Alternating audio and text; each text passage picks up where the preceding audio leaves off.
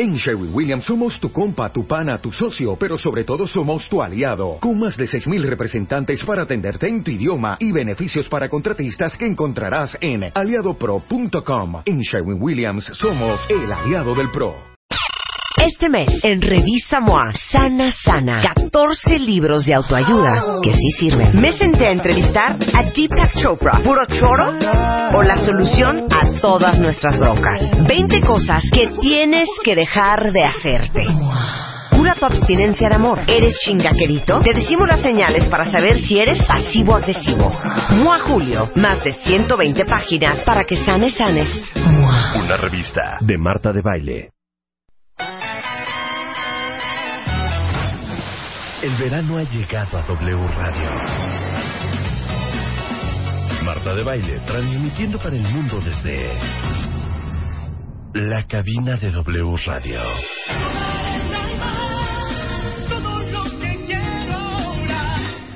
Comenzamos.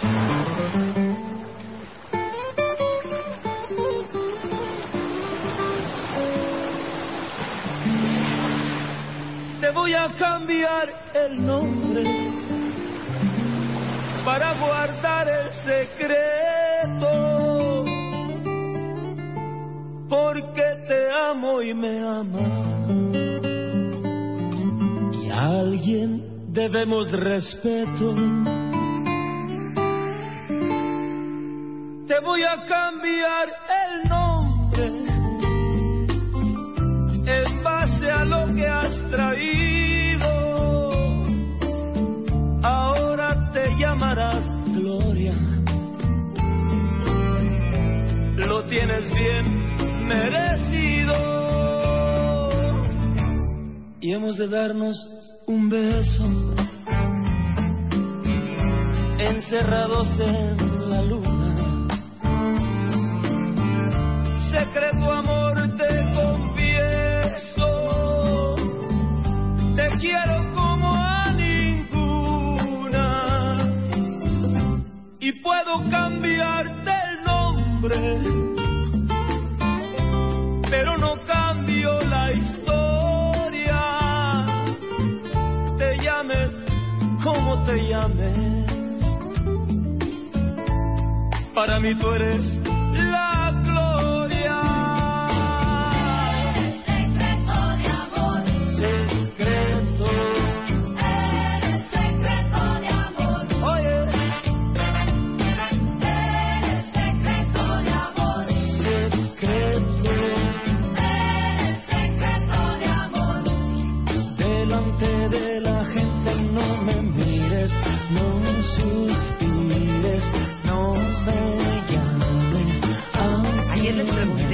cuentavientes, que cuál era la canción que más les gustaba de Joan Sebastián. Y, y y estuvimos Julián entre tatuaje y secreto de amor, ¿eh? Y Julián Tla es muy buena. Y, y porque aunque no les guste Joan Sebastián, sí fue un ícono de la música mexicana. Esa es la verdad. ¿Quién dice que aunque no les guste? Sí nos gusta. Bueno, a todo mundo. pero hay gente que no le gusta. No, sí, a mucha gente. Dije que hay gente que no le gusta. ¿A quién, por ejemplo? No sé. A ver, cuéntame, ¿a quién no le gusta Joan A mí Sebastián? sí Mira, me el gusta Chapo no le Joan gusta Joan Sebastián. Sebastián. Delante de la gente no me mires. Pero qué mal humor. Eh, lo que pasa es que Joan tuvo cáncer de huesos 16 años. Ujú. O sea, fue diagnosticado en el 99 y este pues, tuvo sus recaídas y ayer se murió a las 7:15 de la noche en, el re- en su rancho que está justamente en Juliantla, en Guerrero. Ajá. Este y bueno, prometimos que hoy íbamos a empezar con Joan Sebastián porque sí es un ícono de la música mexicana y este prometimos ayer que lo íbamos a hacer. Mira, Luis Ortega dice, bueno, a mí no me gusta Joan Sebastián. Está bien, Luis. Eh, Jorge Patricio dice, a mí no me gusta. Ponles a estos Ricardo a dice, Patricio "A y a Luis Jorge gusta". y a Luis Jorge y a Patricio y a estos. Dales dos tequilas, ponles secreto de amor y hasta arriba de la mesa la cantan. Sí, Joan Sebastián es un ícono, nos ¿Cómo guste no nos no? guste. ¿Cómo no? Estuvo casado con Maribel Guardia, ¿no? Estuvo casado con Maribel Guardia. Qué mala onda. Y creo que al final se, se llevaban muy bien. Es que les digo en serio, cuentavientes, miren, yo no es que los quiera descomponer hoy martes, pero qué mal humor morirse. Ay, Qué sí. mal humor. Primero Omar Sharif, ahora Joan. Sea, no, vienen de tres en ¿Qué? tres, dicen. Cállate. cállate. Pues dicen. Cállate. Ay, pero lo que no, No sé si esto. lo que no sé si son tres del mismo continente o de diferentes continentes. Bueno, aparte hoy es martes de música, cuentavientes. ¿A quién le gusta Samo? ¡A mí! Bueno, pues hoy, en martes de siempre en domingo, va a venir. ¿Y por qué revelas, Samo. al, por qué revelas al invitado desde ahorita? Pues para que vayan a- avisándole a sus amistades que son súper Para que vayan diciendo qué canción quieren, cuenta bien. Exacto. ¿No? Hoy viene Samo y vamos a hacer martes de siempre en domingo. Hoy viene Mario Guerra, el Sí, del o ya, amor. ya acabó su vacación. Ya acabó su vacación. Vamos a hablar del costo de idealizar a tu pareja. Ujú. Y vamos a hablar con la tía Yoya, la doctora Gloria Arellano, que saben que es abogada social especialista en derecho laboral, IMSS, Infonavit y Afores, sobre los cinco errores de las empresas. Y vamos a hacer un QA. O sea que si ustedes tienen cualquier duda con respecto a derecho laboral, IMSS, Infonavit o Afores, Q&A, jálense con hilo de media. Eh, ahora sí que, ahora sí que she's the woman with the plans. Sí, eh, ella les va a contestar todas sus preguntas, porque casi casi no da tiempo. A veces son unos choros enormes de un solo tema, muy buenos, por cierto. Si, me si digo choro no es en despectivo, sino que se habla y se habla y se habla de todos estos temas que la tía Yoya es experta, pero no da tiempo de hacer preguntas. Luego haces tres o dos ahí y todo queda en el tintero. Entonces, hoy es la oportunidad para que cuentavientes empiecen a mandarnos sus preguntas y la tía Yoya con todo gusto y con toda claridad les va a resolver sus dudas. Muy bonito. Oigan, ¿No? ¿les puedo poner una alegría? No. Ahora, ponme la de tatuajes de Joan Sebastián, por favor. O la de Julián. ¿Te acuerdas la de Amigo, te invito a una copa? Sí. Ándale, esa es preciosa. La de Alberto Vázquez, creo que es Alberto Vázquez y Joan Sebastián. No, la ponemos tantito, ándale. Sí, vamos a Pon la ponerla. luz. Pon la luz, querida. ¿Cómo se llama? Se llama Amigo, te invito a una copa. Mira, escúchala. Ah, Esta es Juliantla. A ver. Juliantla. Donde súbele. todo. Súbele. Ay, qué bonita Juliantla para bailar. ¿No? Bonito. Súbanle al martes, hombre. He andado sin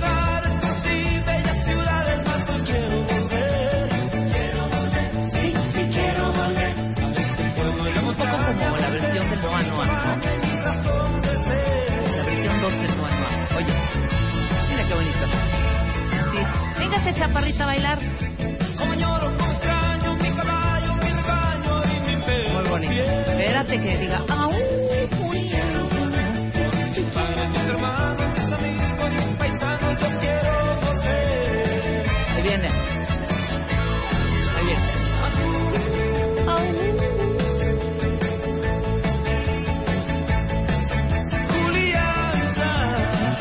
Donde todo es ilusión. A ver, ¿cuál es la otra? Amigo, ven, invítame una copa. No bebo, gracias. Ya. Es preciosa esa Te canción. invito una copa, Ya. Gracias. Preciosa.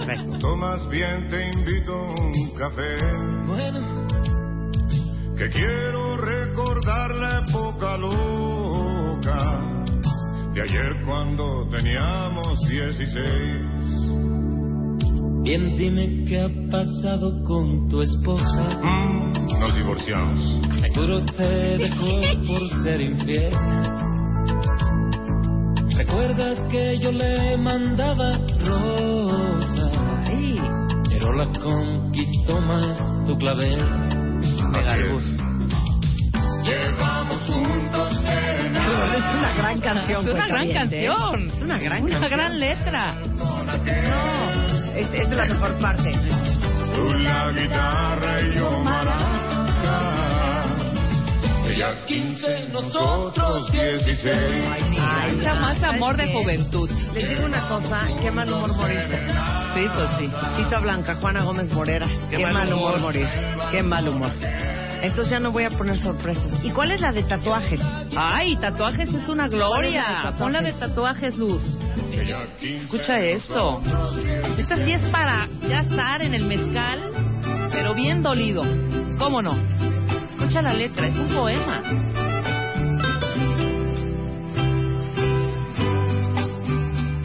Hiriendo mi felicidad, me alejo petición de tu orgullo.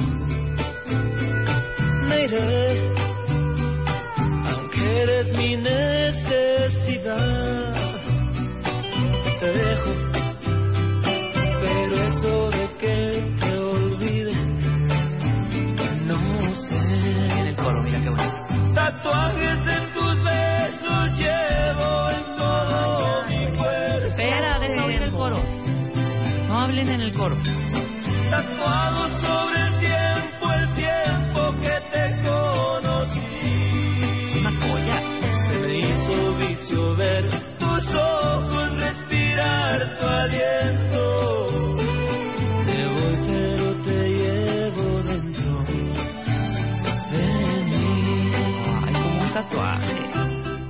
digo algo, qué mal humor morir. Estaba viendo esta mañana pues, las imágenes de Joan Sebastián y su rancho y sus caballos y cómo adoraba todo el tema y digo, qué fuerte que ni rancho, ni caballos, ni hijos, ni nada. Te llevas. Nada te llevas. No, te pues no. De veras cuenta bien, por eso hay que disfrutar nuestra vida. Estoy a punto de llorar, qué mal humor. Sí. Sí, que para qué estar en compra y compra y compre propiedades. ¿Para qué? Que Luz dice que quiere que pongan mi rola. ¿Quieren ¿Cuál es la rola de una Marta? alegría, es una alegría ya. Ponla. Pues esto es también Que en paz motivo descanse también. Joan Sebastián. Sí, claro. Que Dios lo tenga en su santa gloria. Totalmente es un homenaje. Abrazos a su familia. Sí. A José Manuel Figueroa, ¿cómo no? Tiene un hijo con Maribel Guardia, ¿no? Sí, también, exactamente. Qué barbaridad. En fin. Bueno, cambiamos de ambiente Sí. rápidamente. Rápidamente, ¿cómo no? Ok. Esta canción, luego no diga, ah, ya la oímos. en no sé". Acuérdense que muy probablemente esta sea la primera estación en donde oigan esta canción. Y esta es una colaboración increíble de DJ Cassidy, que es un músico y productor, este que bueno, fue DJ en, en la inauguración de este, el Inauguration Ball de Presidente Ah. Obama, este, en la boda de Beyoncé y Jay-Z. Es un gran, gran DJ. Y se juntó junto con Chromeo, que como ustedes saben, Chromeo es este dúo canadiense como de electro funk que se formó en el 2001 en Montreal este, que son buenísimos. Y está increíble esta canción porque aparece alguien de la época, pues de los que somos 40 over, que es Patrice Russian, ¿te acuerdas de la de Ay, claro. Sending Forget Me Nots? I want you to remember. Y sale el baterista John J.R. Robinson de Daft Punk, que ha tocado con. Michael Jackson. Este, y luego el guitarrista de eh, Wawa Watson, que ha tocado con Marvin Gaye, con Barry White. En fin, es, es, una, es una gran banda musical que juntó DJ Cassidy con Chromeo. Y escuchen qué buena rola. Si están en su coche o están en un lugar cerrado que puedan subirle como debe de ser, Venga. yo los invito a que disfrutemos Los el verano en W Radio. Los colmino, Ajá. los colmino. A que disfruten el verano en W Radio, no importando en qué parte de la, de la República Mexicana estén o del mundo. Esto se llama Future is Mine y es DJ Cassidy featuring Crow Me Oh. ¡Súbele, Chapo!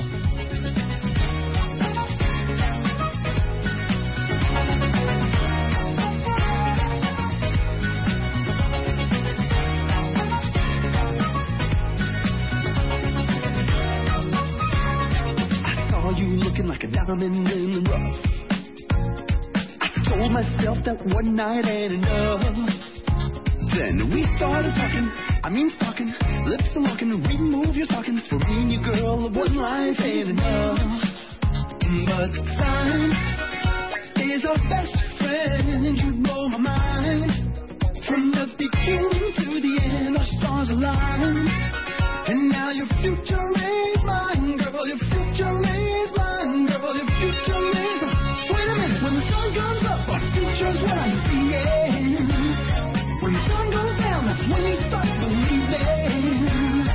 your whole world is giving love. All that I need is time. When the sun comes up, that's when I get the feeling. Girl, your future is mine. Girls I've seen 2001.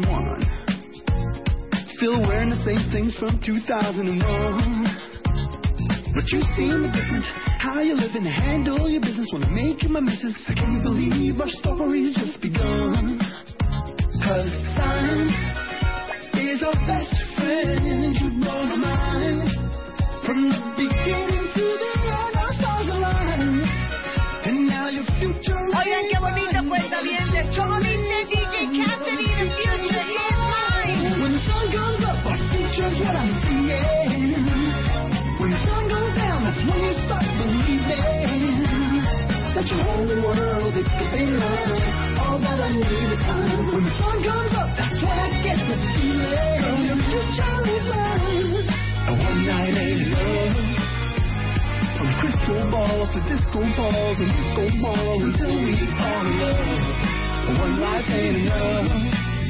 So just forget about the past, the future's where the sun goes up, our future's I'm seeing. When the sun goes down, that's when you start believing that your whole world is be light. That I. When the sun comes up, that's when I get the feeling. Your future is mine.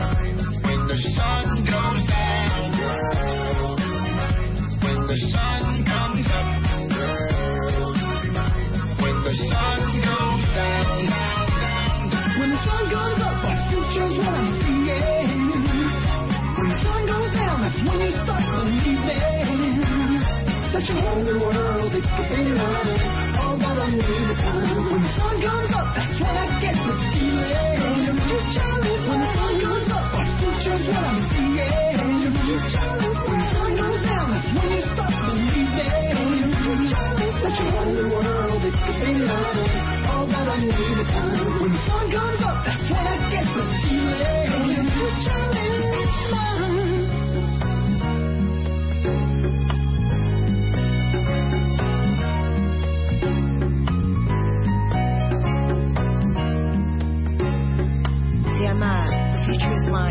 DJ Cassidy y Chromeo en el verano en W Radio. Llama a Marta de Baile.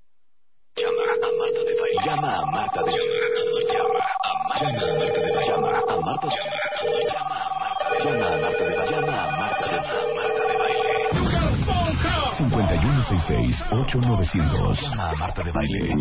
Y 01800-718-1414. Llama a Marta de Baile. Llama a Marta de Baile. Marta de Baile en W. Oigan, cuentavientes, antes de empezar con la tía Yoya, para todos los que son fans de Moi y que también son fans de Bebemundo, si son de los que todos los meses salen corriendo a buscar la revista, pongan mucha atención porque esta promoción es para ustedes. Este mes de julio decidimos regalarles tres meses a quienes se suscriban o a quienes renueven su suscripción por un año. Es decir, si compran un año, se van a llevar 15 meses. Wow. Y estos son los precios de promoción para los cuentavientes. De Bebemundo, eh, ahora sí que precio de promoción 199, precio si compraran cada ejemplar 480. Es la diferencia de precio. O sea, van a estar ahorrando, ahorrando 281 pesos. Y para los super cuentavientes de MOA, en vez de costarles 585 pesos, 15 ejemplares, les van a costar 219. Ahora sí que van a ahorrar 366. Aprovechen que es nuestra promoción generosa de verano. Tienen hasta el 30 de julio para suscribirse directamente en la página, ya sea en bebemundo.com, pueden suscribirse para esta promoción de 15 meses y se llevan 3 meses gratis, o en revistamoa.com, o si prefieren por teléfono, eh, ahí están los chiquillos en MMK, márquenles al 91 26 22 22 y escogen la opción de suscripciones. Muy bien. Buenos días, tía Yoya. ¿Qué que tal? Muy buenos días. la tía Yoya, que gusta de melodías de su época, como Claro. esta. ¿Acepta que amabas los Carpenters? Sí, los amaba. Sí, Sí, los claro, amaba, claro, y te lo dices segura. Sí, los amaba, claro que sí. ¿Tú la querías peinar como Karen Carpenter? Pues mira, quería ser tan flaca como Karen y luego cuando luego supe que ya. tenía ya dije, ay no, ya no. Que Dios la tenga en su santa gloria. Claro. Así es, Ahora ya sí que Dios la tenga en su santa gloria Arellano. Ah. o, o Dios la tenga en su santa joya. Exacto. Bueno, la No, doctora no, no. Gloria Arellano es ahora sí que una mujer muy única y especial porque es la única doctora en seguro social que hay en México. O sea, literal, tienes un Sí. doctorado En seguro. en seguro social. Así es. Entonces, ella, aparte de ser abogada, es eh, especialista en seguro social, en derecho laboral, en IMSS, en Infonavit y en Afores. Y nunca habías venido No. con los brazos abiertos, Generosa. Ay, desnuda, Bueno, no. O sea, Eh, el por favor alma- a los cuentavientes, traigo mi trajecito, por favor. Nada de que... trajecito blanco muy elegante. Sí, sí, nada de que desnuda. desnuda del alma Ah, sí. al servicio de la comunidad. Por y el día de hoy decidimos que, no vamos a tocar ningún tema específico con la doctora Yoya, porque cada vez que viene llegan una cantidad de mails y de tweets de cuentavientes que quieren saber dudas, resolver Claro. dudas. Entonces hoy vamos a abrir un consultorio médico social. Social. ¿Ok? Excelente, Entonces, ustedes mandan la gusto. pregunta en la duda que tengan sobre derecho laboral, derecho social, IMSS, Infonavit y Afores y la tía Yoya, una...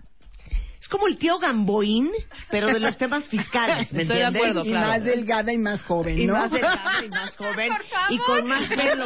Además. Sí, claro. A ver, va la primera pregunta, tía Yoya. Dice Primero, aquí- primero lo que decíamos de to- es importante. ¿Qué? La pregunta que ¿Qué? más han hecho sobre ¿Qué la es? privatización Primero, A ver, del IMSS y el ISSSTE. Y el listo. la privatización. ¿Y va a ¿Qué onda con la pasar? privatización? ¿Qué les va a pasar? ¿Cómo lo van a ver? ¿Qué es. pasa No, con los medicamentos? e- etcétera? Este es un punto muy importante, cuentavientes, porque está habiendo muy mala información. La verdad es que no va a haber tal privatización, no, no, no existe esa, esa posibilidad. El IMSS y el ISTE, ambas, están separadas y van a seguir separadas, pues ahora sí que, que, para siempre, ¿no? Por un lado. Pero por el otro lado, hay aquí un punto muy, muy importante, o sea, que además preguntan con, con cierta frecuencia, ¿qué va a pasar con mi- mis cuotas cuando yo cotizo a IMSS o cuando yo cotizo a ISTE? ¿No? Entonces, eh, a pesar de que el artículo 141 de la ley del ISTE señala que pueden unificarse, Sí. yo quiero que sepan que eso no aplica más que, y es la única excepción, en el supuesto de trabajadores que cotizan con la ley de, del 97 del IMSS y, el, y la de abril del 2007 del ISTE. Entonces, esos casos van a unificarse, la- la- las semanas de cotización o los años de cotización, para hacer una sola pensión. El resto, los cuentavientes que hayan cotizado antes del primero de julio del 97 van a cotizar con la van a pensionarse con la ley del 73 y con el décimo transitorio de la ley del ISTE son dos leyes separadas. Pueden por supuesto tener dos pensiones. Claro que sí sí cumplen con los requisitos de ambas pensiones y no va a haber ese tema de la privatización. Lo que sí en su momento va a existir una unificación así está planteada incluso desde desde el año pasado de los servicios médicos. Ese es un esquema que sí se está pensando para no duplicar la situación de, de- de los servicios médicos, ¿no? Eso eventualmente va a llegar a suceder, no será en este año, pero lo que va a pasar es que los trabajadores van a poder ir al IMSS, al ISTE o a un, al Seguro este, Popular o a las este, instituciones de la Secretaría de Salud. O sea, va, va a entrar en ese esquema que no significa privatización. Privatización significaría que el, el sector eh, privado, en este caso entiéndase hospitales privados o aseguradoras, se harían cargo sí, de claro. esas prestaciones. Eso no va a suceder. ¿quién es dueño del IMSS? El Hospital ABC. Sí, no, eso, eso no va a pasar. Oye, eso no ¿quién va es dueño suceder. del ISSSTE? El Ángeles. No, no, eso, no, va, a pasar. suceder. El otro tema que también les hace este mucho ruido es el tema de la subrogación de los servicios médicos. Esto lo tienen, por ejemplo, los bancos. Lo tenían mucho los bancos, que es la posibilidad de que el trabajador, en lugar de ir a, a este al seguro social, iba al ABC porque había un convenio, porque existen esos convenios. Bueno, esos convenios que que al que la verdad no han funcionado ni para los patrones porque son muy muy caros, ni tampoco ha funcionado para el IMSS ni para el ISSSTE, en este caso específico para el IMSS, no ha funcionado. ¿Y por qué no ha funcionado? Porque en realidad el grueso de, de la gente que va al IMSS es, son los trabajadores que tienen menores salarios o que están en algunos esquemas legales que hemos platicado aquí que Claro. no funcionan del todo. Muy bien. Ay, la tía Yoya. Se expande, se Ay, expande. No, no, una enciclopedia caminando. Venga. Ok. Pregunta. A ver, ahí va. Esta es una muy buena pregunta. Mi mamá tiene 63 años, dice Adrián. Y está cotizando en el IMSS. Ok. ¿Puede comprar las semanas que le faltan para el retiro? Ay, no, qué barbaridad. No, no, no, no. A ver, ¿cuánto es el retiro? ¿65? 65, pero Ay, sí, puede pero si ser a no los quieres 60. trabajar dos años no, más. no, sí, pero comprar, eso eso es muy delicado. Y qué bueno que hacen la pregunta, cuentamientos. Ah. Les agradezco. Pues la. La- sin embargo. La honestidad, no, bueno, la honestidad, porque es un tema delicado. sí. O sea, cuando hablan de comprar es ir al Eso es IMSS. ilegal. Totalmente. Ok. Totalmente. Sí, así, por así es. pelitos. Sí, sí, así es, efectivamente. Es un esquema ilegal. ¿Y cuál es el riesgo? Independientemente, no voy a entrar en, esque- en esquemas morales o ilegales, da, da igual. Al final del día, el problema es que si un auditor, o sea, vamos a pensar que, que, que la cuentaviente le Compra compra, su semana. las semanas a su mamá, y un, y un auditor verifique esa situación cuando ella ya esté pensionada, lo que va a suceder es que le quita la pensión, ¿eh? Le deja nada más lo que le correspondía por las semanas cotizadas y el resto se lo va a quitar. Entonces, va a pagar y aparte, tarde o temprano, cuentavientes. Que esto es real, es ahora sí que habla la experiencia en ello, les van a quitar las semanas. Entonces, por favor, esto que está sucediendo. Mucho en el IMSS de que les venden semanas, les incrementan salario para que obtengan pensiones mayores. De verdad tengan mucho cuidado, tarde o temprano. Ok, pero entonces dame una opción, hija. A ver, Ah, tengo pues 63. Estoy hasta las manitas de trabajar. Claro. Ya no quiero trabajar dos años y me faltan dos años para Sin jubilarme. problema ninguno. Tienes seguramente dos opciones. Número uno, la posibilidad de que ya te den de baja No. y te pensiones. No, no, no es hasta los 65 No, que te pensionas. desde los 60 años te puedes pensionar. A los 62 te vas a pensionar con el 85% del total de la pensión. Claro, el objetivo de, de comprar semanas es tener una tener pensión una mayor. pensión más grande. Claro. Entonces, esa es opción número uno. Sí. Es yo ya me pensiono con lo que tengo. Opción número dos, hago un esquema legal, entro a la continuación voluntaria en el régimen obligatorio que está en el artículo 218 de la Ley del Seguro Social, incremento el, el monto de las semanas cotizadas, no, per- no la, no en las semanas, la- no hay manera legal, cuentavientes, de comprar semanas. Eso no existe. O los cotizaste y las trabajaste, O no hay de otra. de Claro, otra. Eso claro, es lo claro. que hay. Esto es lo que hay. ¿eh? No hay más, no hay más. Pero quieres- Dinero sí. Pero ¿y si quieres jubilarte a los 50? No, De ahí no- no nadie se puede. te puedes. Tienes que- la, la edad mínima para pensionarte es 60. 60 años. Ok, ok. Erika dice, mi papá se murió a los 85 años. Ujú. O sea, esto es para todos los que el papá falleció hace algunos años y pregunta si su mamá puede obtener todavía una pensión. Claro que sí, por supuesto que sí, siempre y cuando cuando su papá a los 85 años estaba No, se cotizando murió en el 85. Ah, en el 85. Yo escuché 85 No, años. Ah, en en el el 85. Hace 20 años. No, no hay nada que hacer. Nada que Absolutamente hacer. nada que hacer porque este, tenía que estar en el periodo de conservación de derechos. Lamentablemente, si pasan 10 años y las viudas no solicitan la pensión, Bye, se bye. quedan sin pensión. Bye, bye. Ahora, lo que puede hacer hoy por hoy, eh, pues habría que solicitar el saldo de su cuenta individual. Ok. Siguiente pregunta. Mónica. Y yo creo que es el caso de muchos de ustedes. Mónica trabaja por honorarios. Para todos los que Ah, trabajan por honorarios, ¿qué puede hacer para cotizar en el IMSS y poder recibir una pensión el día que se retire? Sí, muy muy buena, muy buena pregunta. Este, Mónica, mira, lo que hay que hacer es eh, inscribirse en el régimen de la incorporación voluntaria al régimen obligatorio de trabajador independiente. Es la modalidad 44, cuesta eh, 9.200 pesos al año y hasta prestaciones médicas vas a tener. Entonces sí es y eso una se hace en la subdelegación. Eso se hace en la subdelegación que te corresponda por tu domicilio en el área de seguros 9 mil al especiales. año entre 12, ¿cuánto es? Vamos a verlo Pues semanalmente. son- A ver, ¿cuánto Échate será? la rápida. Híjole, mano. 700. 700.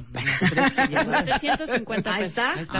Ay, mira, qué bárbara, 750 ¿no? Gracias, pesos Cumón. Oye, ¡Qué Entonces van a su subdelegación, todos los que trabajan por honorarios. Por honorarios. Y dicen que quieren hacer su aportación voluntaria. No, no, no. Dicen que quieren inscribirse al régimen 44, que es de trabajador independiente. Y van a tener el servicio médico y su aportación. Su aportación va a ser de salario mínimo, pe- pero por la edad que tienen eh, muchos de nuestros, de tus cuentavientes, este, por supuesto que pueden eh, eh, entrar y cotizar. Y si cotizaron antes del primero de julio del 97, podrán entrar un año en el régimen obligatorio y después incrementar su pensión. Sí, no dejen de cotizar, es muy importante. Ok. Es cierto, dice Carla Granados, que a partir de los 30 años baja la calificación de puntos del Infonavit y en qué porcentaje. No, no, no es que baja, pero no a partir de los 30, realmente baja a partir de los 55.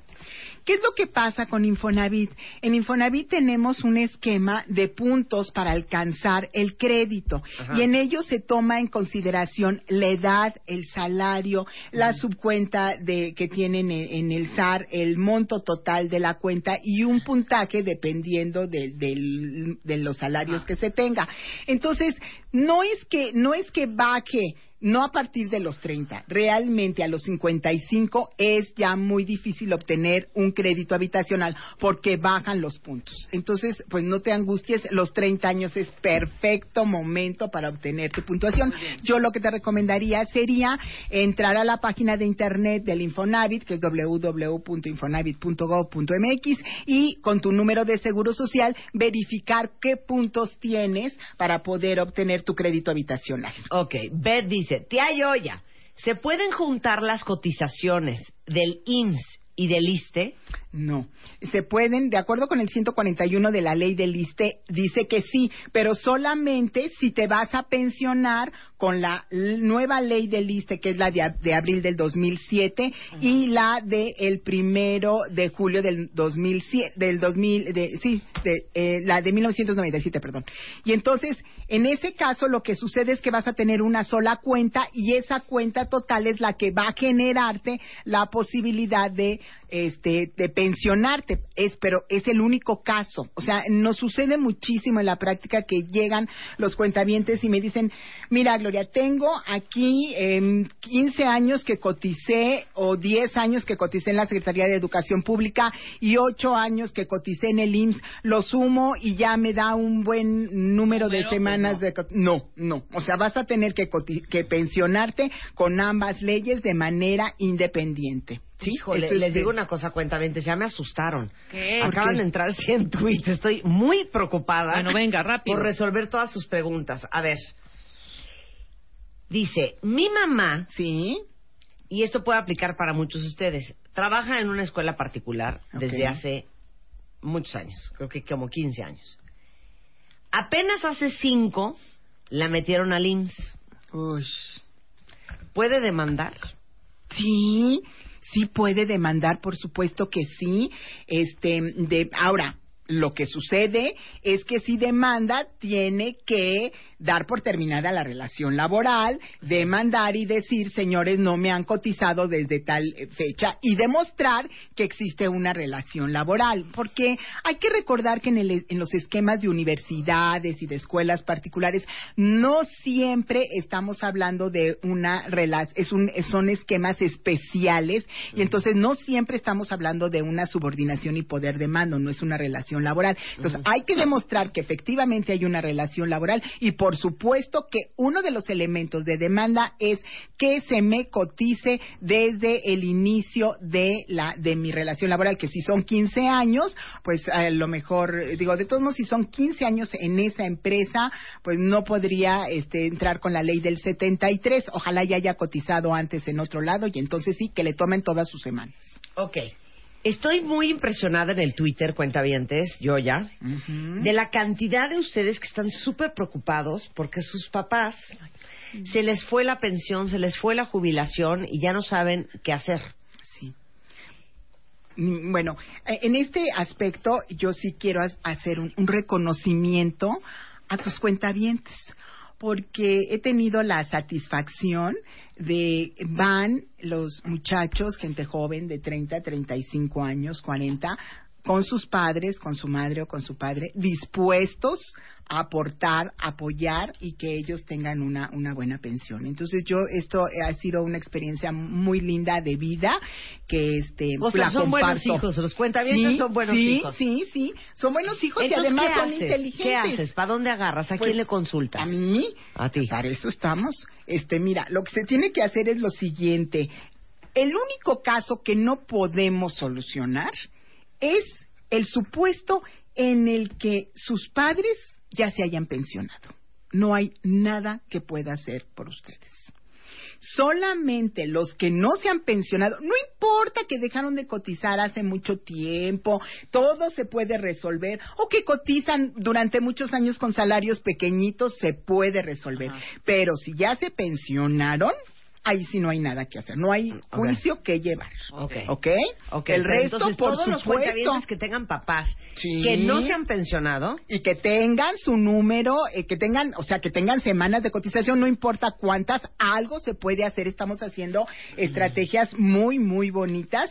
Entonces, este, pues sí, creo que, que vale la pena hacer el esfuerzo. Y les repito, cuentavientes, es mejor que les ayude el IMSS a que ustedes tengan que mantener a sus padres hasta los 80, 85 años, porque la esperanza de vida actual en, en México para los hombres es de 80 años y para las mujeres es de 85. Entonces, los cuentavientes que no se pongan las pilas van a tener que mantener a sus padres pues por 20 o 30 años, mejor que les ayude el IMSS. Ok, perfecto. Para todos los esposos que nos están escuchando, marido y mujer, o sociedades conyugales, ¿pueden juntar sus puntos Sí.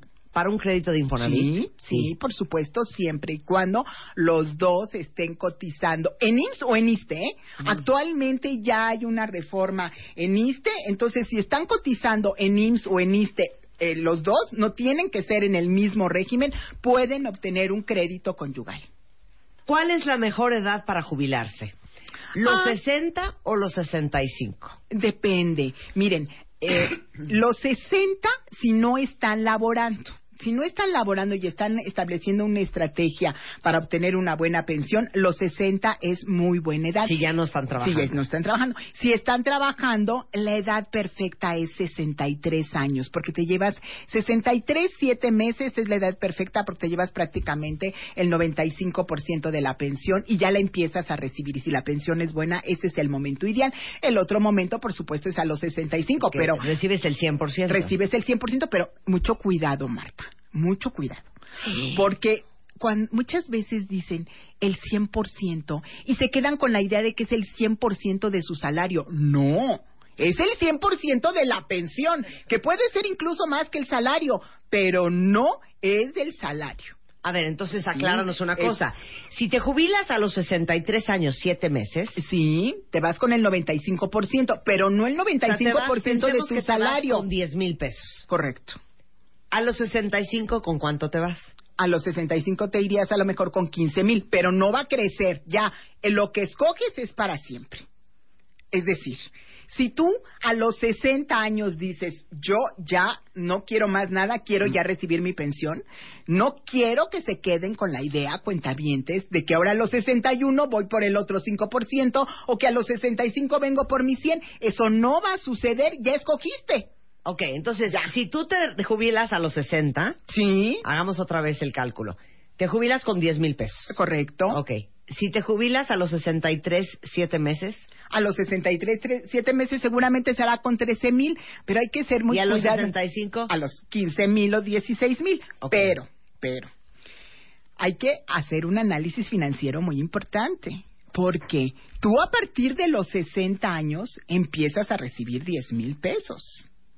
Que nadie te va a devolver si tú te vas vamos a pensar que dices, no, yo quiero los 16 mil. Ah, muy bien, nada más que dejaste de percibir 10 10,000 mil pesos, pesos. por cinco años. Claro, claro. Mucho cuidado. ¿Cuánto más vas a vivir? Mucho cuidado. Y igual te es. mueres a los o sea, 61. hay que hacer una corrida financiera. Hay que mueres a hacer los 61. sistema financiero, claro, no es solamente de decir, oye, pues es que 16 es más que 10, Pues sí, Sí, en las es aritméticas tiempo. muy, muy simples, cuentavientes, pero ya en un esquema financiero hay que ser muy cuidadosos porque estás dejando de percibir. Digamos que si, que si algún cuentaviente de los, todos los que están aquí, y gracias, gracias por, por su participación, me dijeran, a ver, tía Yoya, ¿cuál es la edad en la que hay que empezar a, a cotizar fuerte para alcanzar una muy buena pensión?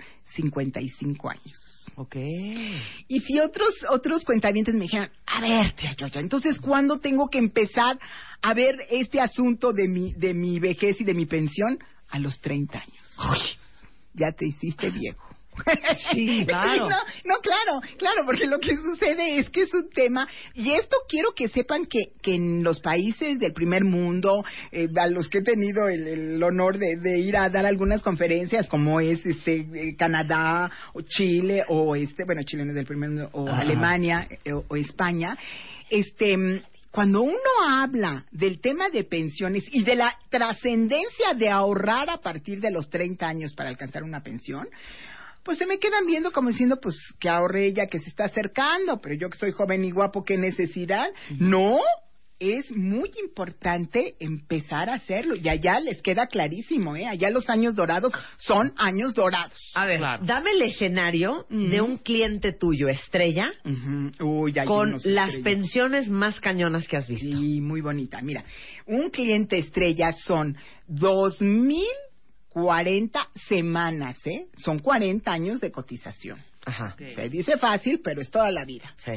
Topado los últimos 5 años y con 65 años de edad, fueron 54.200 pesos mensuales. Yo los vi, yo los vi, o sea, es real, es real. yo lo llevé, sí, yo lo llevé. Claro. Sí, yo llevé No, este bueno. caso. Sí, sí, por supuesto que se puede. ¿Qué hacemos? Pues, Pues cuentavientes, ustedes que están bien jóvenes, pónganse las claro, pilas. no, no, no, no. Eh, momentito con los cuentavientes jóvenes. Porque los cuentavientes jóvenes, pues están con la nueva ley, No la podemos. nueva ley que es la ley del 97, Exacto, con la ley es más del cortita. 97. Así es, y estamos hablando de pensiones de 2.000, 2.600 pesos. Bueno, pues No, nada es perfecto en la no, vida. no, no, pero, pero a ver, a ver, cuentavientes, ustedes pues tienen que ahorrar, tienen que establecer esquemas de pensiones privados, pero al final del día, lo que sí es importante es que lo, lo chequen el tema de sus padres, de su mamá, de su papá, eso es bien importante. Oye, este, te amo. Oye, a ver, aquí preguntan. Para todos los cuentavientes, porque esto cuentavientes es pan de todos los días, Sí. que, por decirte, ganan un sueldo, Sí. pero lo reportan ante el IMSS con el mínimo. Así es. Esto, esto es un tema delicadísimo para los patrones, de verdad, porque aquí el problema principal es que, este, mm, si, si el instituto, o sea, si ellos van, sufren un riesgo de trabajo y si sufren una afectación, les van a cobrar capitales constitutivos, multas, actuaciones y Sí, es un horror. Es un horror, Es un es horror. Ahora, Como empleado. como empleado, esto es un tema muy delicado porque están cotizando con salarios muy bajos y esas son las pensiones que van a alcanzar. No se puede, y seguro para en eso va la pregunta, no se puede. Y pónganme toda su atención, ¿eh? porque ese es un problema, es que este es un problema de todos los días. Otra vez, no se puede. No se puede cotizar como trabajador y en la modalidad 40, en la continuación voluntaria. Eso no se puede hacer. ¿Cómo? Sí, o sea, lo que pasa Si es que muchas... con el mínimo. No, no, no. Si estás cotizando con el mínimo, No muchos trabajadores dicen, ok, yo cotizo con el mínimo, pero voy a entrar en el esquema voluntario y complemento ese salario. Eso no, se puede. Me completo. Así es, No. me completo. No, sucede. O sea, no. queda más posibilidad que darse de baja, porque al final del día, si están con un patrón que está haciendo esas barbaridades, pues bueno, cuentavientes, ya miren, mejor le dicen, ahórrate el seguro social completo y yo entro al esquema voluntario y alcanzo una pensión mayor. Por eso, entonces, ¿qué hace un, un empleado que está lo tienen cotizando con el mínimo? Lo que tienen, pues renunciar y buscar un esquema jurídico correcto y no una situación que es, que es totalmente ilegal. A ver, aquí una rápido que me llamó mucho la atención, Sí. mi querida Ale Inoga. Ajá. A mí me entregaron, me entregan dos recibos.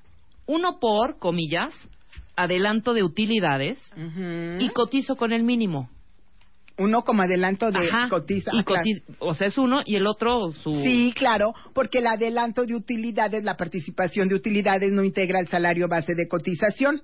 Y en cambio, el tema del salario, ese sí cotiza, por eso están cotizando con el mínimo. Ahora, el patrón ahí tiene un problema importante. Ella pregunta, ¿puedo demandar? Claro, por supuesto. Por supuesto. ahí está. Pero ter- termina la relación laboral, lo puede hacer. Y además, para el patrón es un error. Yo sé, pero vamos a ser bien sinceros. A ver. No es que quiera defender a los patrones, ¿eh?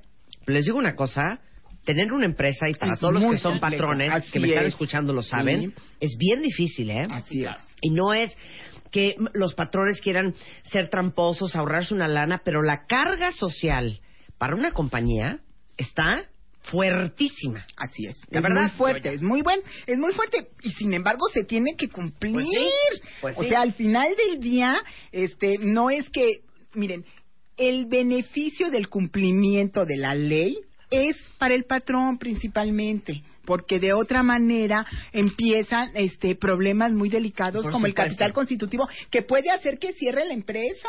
Claro, soy invidente, tengo una pensión de mi papá por mi discapacidad. Yo trabajo de maestro y me dicen que debo renunciar a la pensión para poder seguir trabajando. No, lo que tienes, no, mucho Es cuidado en renunciar. Así es, me queda claro. Es mucho cuidado, cuentamiento. Nada de renunciar a esa pensión. Esa pensión es para toda la vida si la conservas. Yo lo que propondría sería que no te den de alta en el seguro social para en, En este, este trabajo. trabajo. Así es, porque porque estás en un esquema como maestro, entonces no habría habría posibilidad de de no darte de alta, porque efectivamente si estás dado de alta quiere decir que no es, no hay una discapacidad tan fuerte. ¿Ok? Ok. Entonces Bueno. eso es muy importante. Qué horror, o sea, la tía yo ya puede pasar aquí eh, seis Dos horas. días. Que no acabamos. Pero lo importante es que sepan que no están solos. La tía Yoya los tomará de la mano y los llevará por el camino del bien. La doctora Gloria Arellano eh, está en Sánchez Arellano Abogado, abogs.com. Sí. Sánchez Arellano abogs.com si le quieren escribir. Sí, y también eh, tenemos dos cursos. Miren, para este viernes es un curso precioso que es sobre la terminación de las relaciones laborales. Vemos la parte laboral, seguro social, Infonavit y fiscal. Es el único curso en México que viene tan completo. Y ten- tenemos todo esto y muchísimas cosas más relacionadas con todo el esquema de seguro social. Es un curso para gente de recursos humanos. Eh, va- te- les traje esa alegría, les vamos a regalar a- en un sorteo a uno de todos los que participen en este en este sorteo, eh, siempre y cuando nos manden un correo a Marta Ortiz, Marta con H, arroba sacapacita.com. Ya hice más chiquito el correo porque Rebeca me Sí, ya. regañaba cada que venía. Entonces, Muy. Marta Ortiz, Marta con H, arroba sacapacita.com y nos ponen, por favor, su nombre, la empresa en la que, este, en la que están trabajando, su puesto y el teléfono para participar en el curso del 24 de julio del 2015, que es la aplicación práctica de los reglamentos de la ley del seguro social. Entonces, este, pues estamos a sus órdenes. Es, es un honor, es un privilegio estar ¿Y el teléfono de tu despacho? Ah, claro que sí, 55 64 22 62 para el esquema de consultoría. Muchas gracias, Ay, querida. gracias a Consúltenla, para eso está Claro. al servicio de la comunidad del cuentaviente. Gracias, tía Yoya. Un Gracias placer a ti. tenerte aquí. Hacemos una pausa y regresamos.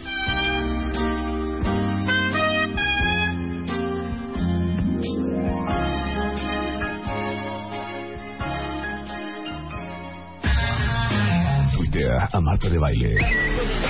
Arroba Marta de Baile. Tuitea. Tuitea. Arroba Marta de Baile. Tuitea. Solo por W Radio.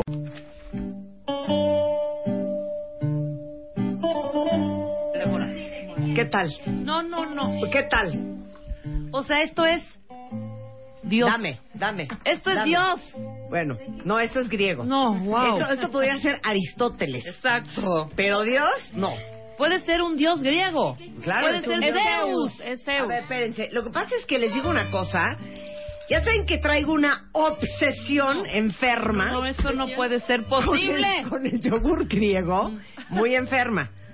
O sea, te lo juro, hija, No. que es un milagro que no me haya soltado el estómago. Cállate. O sea, Llevo- mañana, tarde, moda llevo, y Mari noche. Carmen, no te voy a exagerar. Llevo seis meses con, una- con una cosa compulsiva. Hagan de cuenta que fuera Nutella. Ajá. O sea, Bueno. y es más, cuando quiero algo que sienta yo que me estoy comiendo en mi mente, algo como dulce, como deli, Ajá. Le pongo blueberries o agarro el de blueberry, El de y el no yogur tiene, griego. abuela. ¿Han probado, que- cuentamientos, el yogur griego? Claro. Que me trauma. Mari Carmen Oces es nutrióloga. Entonces, nada más quiero que me digas una cosa. ¿Por qué el yogur griego es diferente al otro? Pues yo creo que por su consistencia. Es un Exacto. yogurt más cremoso, tiene más Híjole, proteínas. Está muy eh, cañón. Tiene esta consistencia que, bueno, están este, probando ustedes en este Deli. momento. Deli. ¡Deli! Creo que ese es el beneficio más grande del griego. Es que si- según yo en mi mente, estoy comiendo como helado Sí, de yogur, ya sabes. claro. Ahora, les digo algo, de repente no se te ocurre que el yogurt es que tiene que ser griego y si no lo han probado, de veras, pruébenlo.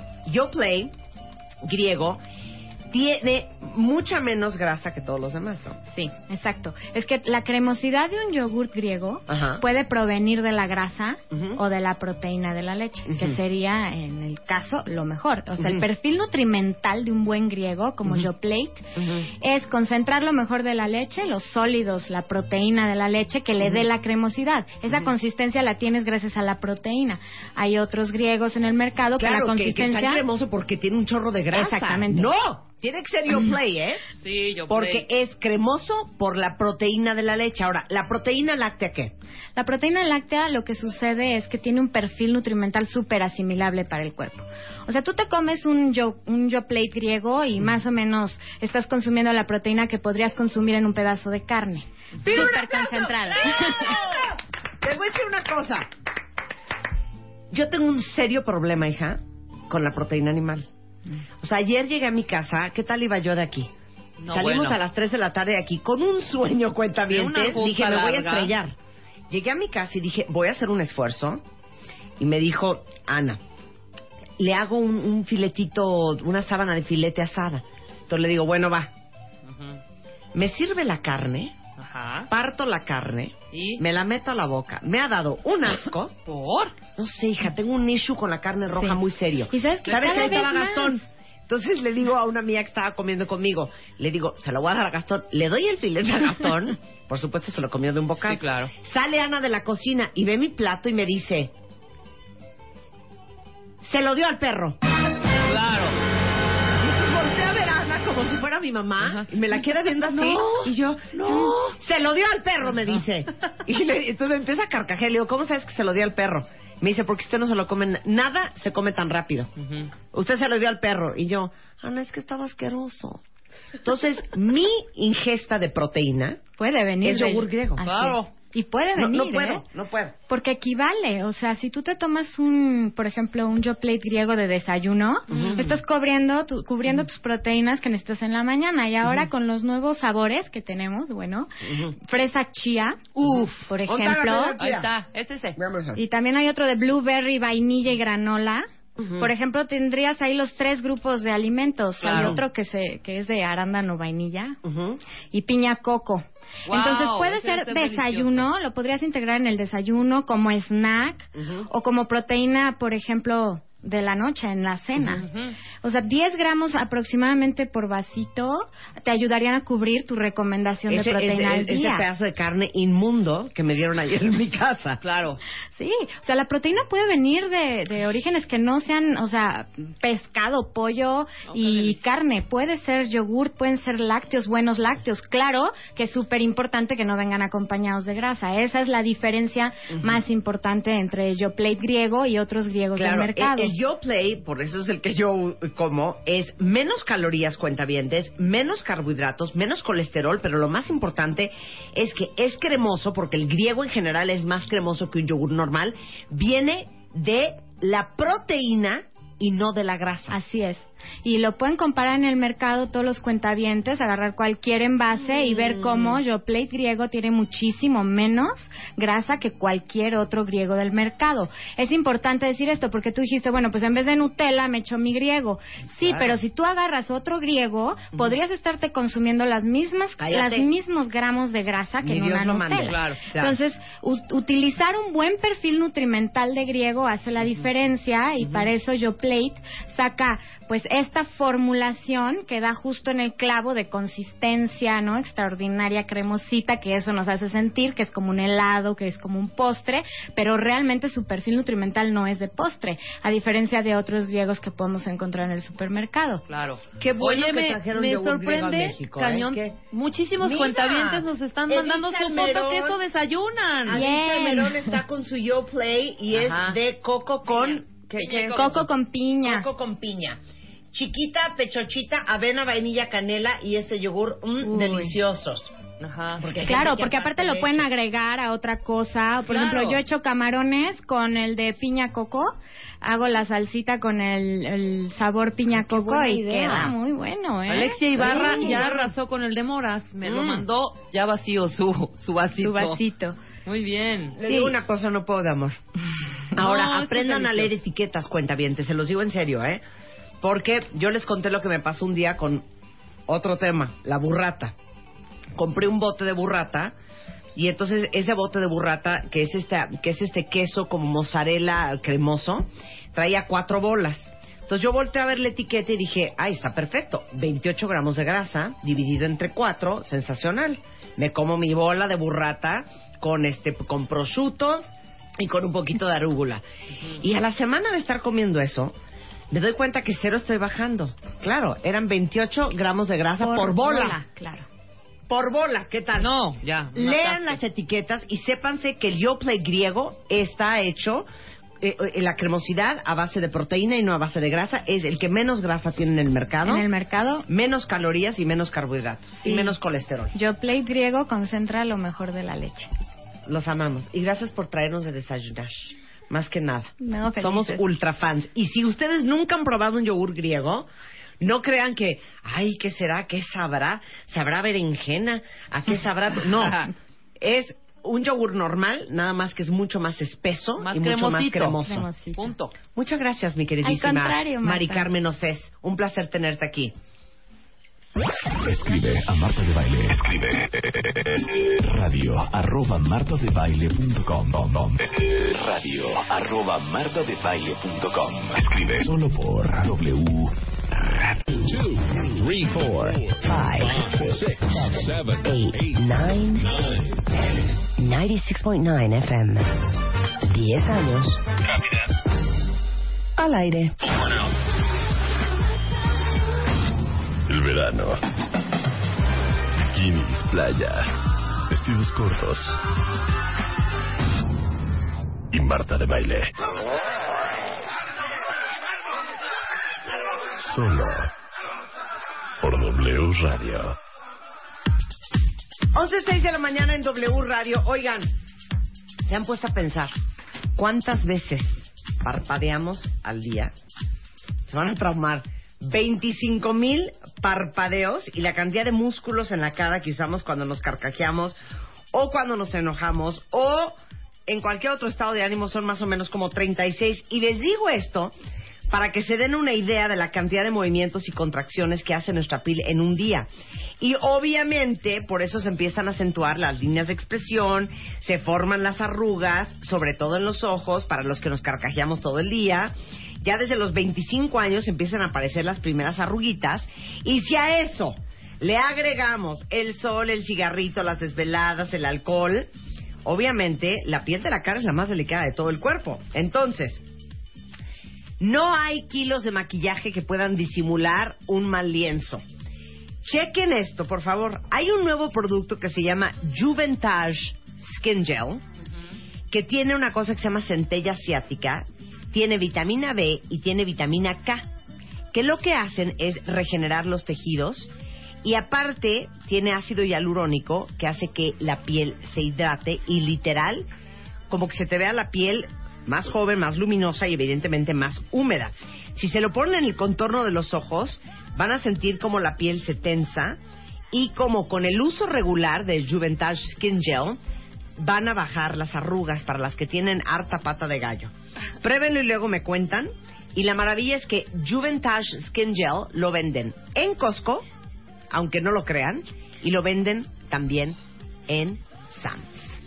Escribe a Marta de Baile. Escribe radio arroba martadebaile.com radio arroba martadebaile.com Escribe solo por W Radio.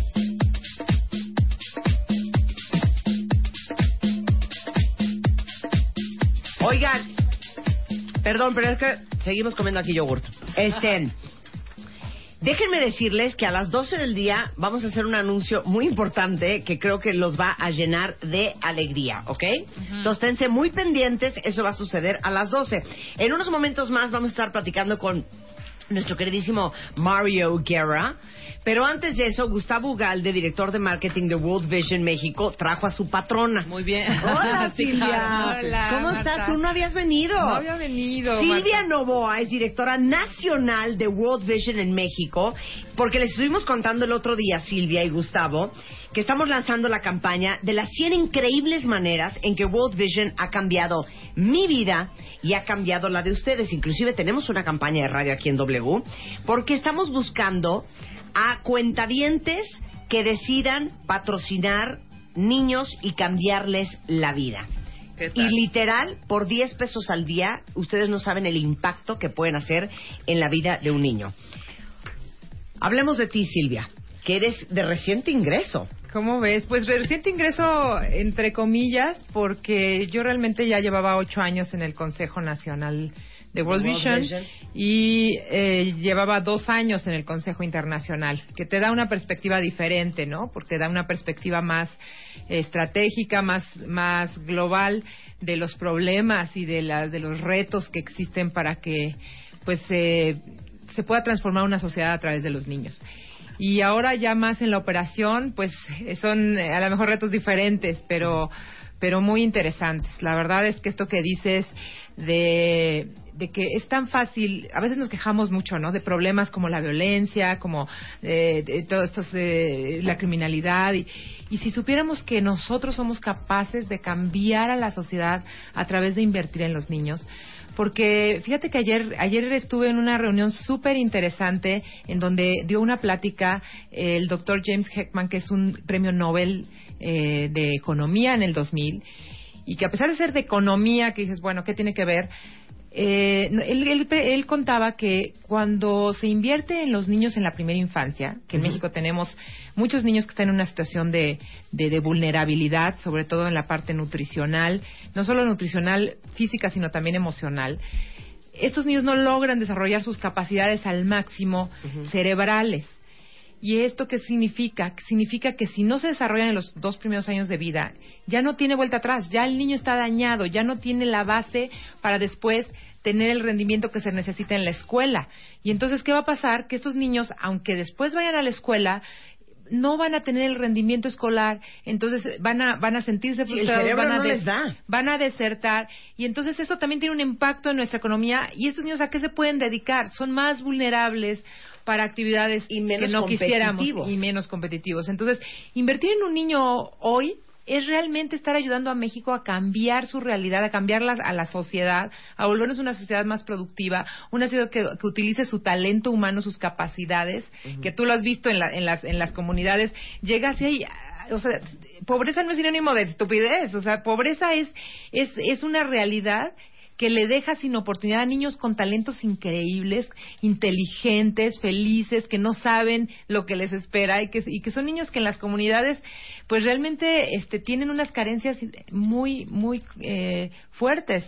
Entonces, patrocinar a un niño hoy implica estar haciendo un cambio de largo plazo en su futuro, darles la capacidad de aprender, darles la capacidad de, de, de poder integrarse a la sociedad de manera productiva, eh, de, de no ser un target o una, un objetivo para para las organizaciones que no queremos que, que los Sí, para recluten. la delincuencia organizada. ¿No? Entonces, eh, nutrir hoy un niño, y no solamente desde el punto de vista eh, físico, como decíamos, ahora que estabas hablando un poco de las de, todo esto de griego. nutrición, eh, no es solamente la parte física, que es muy importante porque implica eh, el poder desarrollar el cerebro, pero la parte emocional. Nuestros programas, los programas que hacemos en las comunidades son integrales y tienen esta capacidad de desarrollar habilidades también de los niños de relacionamiento, capacidades de, de, de- de imaginación, de, creatividad, de, utilizar sus talentos eh, no solamente en la escuela formal, sino también en la escuela, en, en esa parte informal que a veces no tomamos tanto en cuenta, pero que son los, eh, las habilidades que le llaman soft skills, que son estas habilidades de relacionamiento, de inteligencia emocional, de autocontrol, Claro, claro. etcétera. Y, y creo que de repente cuenta es algo tan lejano a nosotros y cada vez que hablamos del tema de World Vision, porque les digo que estamos a todo lo que da con esta campaña de las 100 increíbles maneras en que World Vision puede cambiar tu vida y puede cambiar la vida de un niño en México. Y seguramente han visto los comerciales en televisión, si no ahorita les tuiteamos algunos, y han escuchado la campaña en radio. Es algo que es tan ajeno de repente a los que vivimos en, en- en las capitales de este país que no, no logramos dimensionar el impacto que puede tener 10 pesos de nuestro presupuesto en la vida de alguien más. Eh, ibas a decir Y mira? Marta, yo aquí saludando a todos los radioescuchas, queríamos entregarte, se- veníamos Silvia y yo preparados, te traemos el reporte de los tres niños que estás patrocinando, tres de los chavitos que has patrocinado recientemente, tenemos un informe anual y esto es como una muestra de lo que le enviamos a todos los patrocinadores de un niño, no una muestra del avance del niño, A viene ver, una vamos- carta del pequeño Ajá. y viene una foto del niño con unos regalos que tú nos hiciste favor de darnos precisamente para los niños. Entonces decíamos, bueno, qué mejor forma igual de ver el avance de tu niño a través de una foto y una carta donde él te está contando qué está pasando, ¿no? No, eso está increíble. Les voy a decir una cosa. Vamos a periscopiar esto porque quiero compartirlo con ustedes. Algo muy importante de World Vision, a diferencia de muchas otras organizaciones, es que creo que como vivimos en un México bastante corrupto, bastante eh, sospechoso, con poca transparencia, eh, tenemos muchísimo miedo de compartir nuestro dinero porque al final te quedas pensando, híjole, ¿y si lo usarán para eso? Y creo que en el caso específico de World Vision, la oportunidad que tienes de ver a dónde se va tu lana, de conocer a tu niño, de que tu niño te escriba, de poder ir a visitarlo, de la oportunidad de poder ir a visitar cualquier eh, comunidad de World Vision, eso te da una gran paz y tranquilidad, que sepas que el dinero que estás invirtiendo para cambiarle la vida a un niño se está utilizando y, que sí cumplimos la promesa. Y por eso, para mí es un honor ser parte de World Vision, porque al final sé, porque ya lo vi, lo que hacemos todos los días y darles a ustedes, a todos los que nos están viendo en Periscope y a todos los que nos están escu- escuchando en radio, la certeza de que su dinero se está maximizando eh, para lo que se necesita en tantas comunidades en pobreza ex- extrema que existen en este país. Claro, y mira, y, y lo que comentaba Silvia es contundente al final. O sea, ella como directora nacional nos dice claramente, tenemos que llegar a más niños. En las reuniones de trabajo siempre nos dice, oigan, solo estamos llegando a 100 mil niños en México, tenemos que llegar a más, tenemos que llegar a un millón de niños. Entonces, realmente el ánimo que tenemos en la organización es totalmente de ayudar a los niños en pobreza extrema. Aquí ahorita estamos viendo en el Payscope una de las cartas que está recibiendo Marta de sus, de Ay, sus vean, niños. Rosalba Segovia, que es una de mis niñas, dice, gracias, me gustó mucho el regalo, espero que te encuentres bien con tu familia. Te mando muchos saludos y un fuerte abrazo, que Dios te siga bendiciendo y cuidando muchísimo. Y me mandó una foto de ella con una muñeca que le mandé. Y después tengo aquí eh, otra cartita, esto es de Nancy, dice, Hola querida patrocinadora, espero que te encuentres muy bien con toda tu familia. Muchas gracias por los regalos, me gustó mucho, están muy bonitos. Quiero decirte que estoy muy contenta de tener un padrino y que me gustaría mucho conocerte algún día. Hasta pronto, que Dios te bendiga y te cuide mucho. Y aquí sale mi querida Nancy con el regalo que le mandé ahora en este... Claro, y, al final esa es, esa es la emoción que Marta les mandó un regalo por su cumpleaños y nosotros hacemos esa entrega. Y esa es una parte emocional que refuerza al niño, pero lo que mencionaba Silvia es precisamente cómo trabajamos para que los niños tengan oportunidades parejas, porque un niño, como deci- como hablábamos ahorita, un niño que no Sí, tiene la nutrición, que- no tiene arranque que parejo. algo importante que, que- algo importante men- de mencionar es que cuando tú patrocinas a un niño no es solo ese niño al que tu dinero ayuda el dinero que, que nos- nuestros patrocinadores aportan se va a programas que en donde evidentemente están involucrados los niños patrocinados, pero también vienen muchos niños de la comunidad que no necesariamente están patrocinados y que son beneficiarios de los programas. Son, son eh, niños que adquieren mejores habilidades de lectura y escritura, niños en los que nos ayudamos a desarrollar de forma integral sus capacidades, como decíamos, de relacionamiento, de creatividad, de, de, eh, inteligencia emocional. Son niños, no sé si tú sabías, a mí, a mí es algo que, que cuando lo, lo supe, lástima que, que ya cuando, cuando lo supe mis hijos ya habían crecido, pero eh, fíjate que casi es igual de importante que un niño esté nutrido en términos de nutrimentos físicos que la, la, la, la manera en como tú los estimulas emocionalmente, especialmente los dos primeros años de vida. O sea, un niño que está desnutrido pero que recibe estimulación temprana puede llegar a desarrollar sus capacidades casi al, al, al, al parejo que, la, que si estuviera bien nutrido. O sea, es tan importante una cosa como la otra y por lo tanto en nuestros programas tenemos integradas estas dos, eh, desarrollo de estas dos eh, áreas de, de, de, de capacidades. Claro. Ahora, ¿cómo donar o cómo pueden usar- hacer algo ustedes por estos niños? Les invito que en este momento, porque les digo una cosa, de la vista nace el amor. Entren a patrocinaunahistoria.org. Lo primero que van a ver en esa página son una serie de fotos de niños. Son niños que están esperando entrar al programa. Entonces, con tu aportación, aunque beneficiamos a todas las comunidades, este niño va a tener un padrino, un ángel guardián y va a tener mejores oportunidades. Y como dice Marta, entrar a la página no cuesta nada. Yo animo a toda la gente que nos está escuchando a que en este momento, si están frente a la computadora, por ahí cerca en el celular, se metan a patrocinaunahistoria.org. Tenemos hoy especialmente un grupo muy grande de niños del norte de Oaxaca. El programa nos, nos está pidiendo apoyo especial porque hay una comunidad nueva que se está integrando. Entonces, eh, pues vean, los, los niños están increíbles. Son niños, en la mayoría nahuas o mazatecos. Y bueno, todos estos niños están esperando el amor y, y, y la generosidad de todos nosotros. Y saben que no se fijen solamente en los niños bebés, en los niños chiquitos, también tenemos algunos niños adolescentes que tienen Claro. unas necesidades Ay, increíbles no de salir puedo. adelante, de niños con talentos increíbles para el, el estudio, para la música, para Claro. verdaderamente hay hay muchos niños con Y lo, y lo pueden escoger por edad, lo pueden escoger por género, lo pueden escoger por estado, pero la cifra con que abre la página de patrociniounihistoria.org, me quiero matar. De cada mil niños nacidos en México, 18 van a morir antes de cumplir 5 años. Y ustedes pueden hacer algo por cambiarlo. Entonces, entren ahorita a patrociniounihistoria.org. Si son pro niñas, entonces cojan una niña. Si les da igual, entonces cojan por estado. O pueden escoger por edad. Pero el chiste es que lleguemos a 8 mil niños patrocinados por cuentavientes generosos y adorados, que sé que son todos ustedes. Y acuérdense que el ser generoso no es dar lo que te sobra, no es dar lo que te es fácil, no es dar lo que no implica un sacrificio. Eh, ser generoso muchas veces es hacer un esfuerzo por alguien que a veces ni siquiera conoces. Esa es una gran generosidad. Entonces hagamos un acto generoso porque sí le van a cambiar eh, la vida a niños del Estado de México, de Chiapas, de Oaxaca, de Michoacán.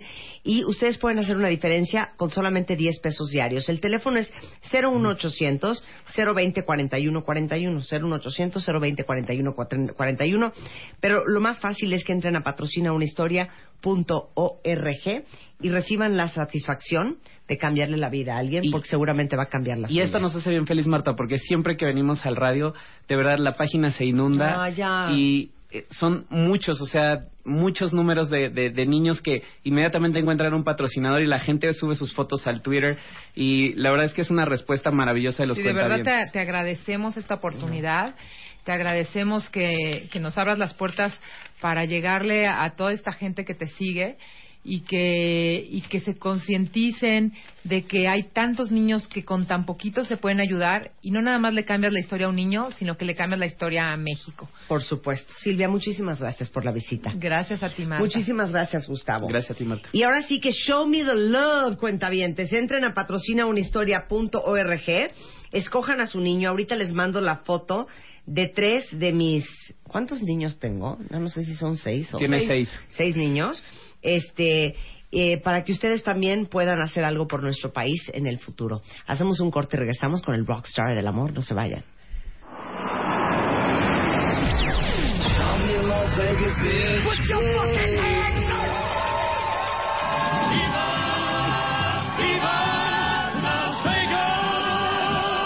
What happens in Vegas stays in Vegas.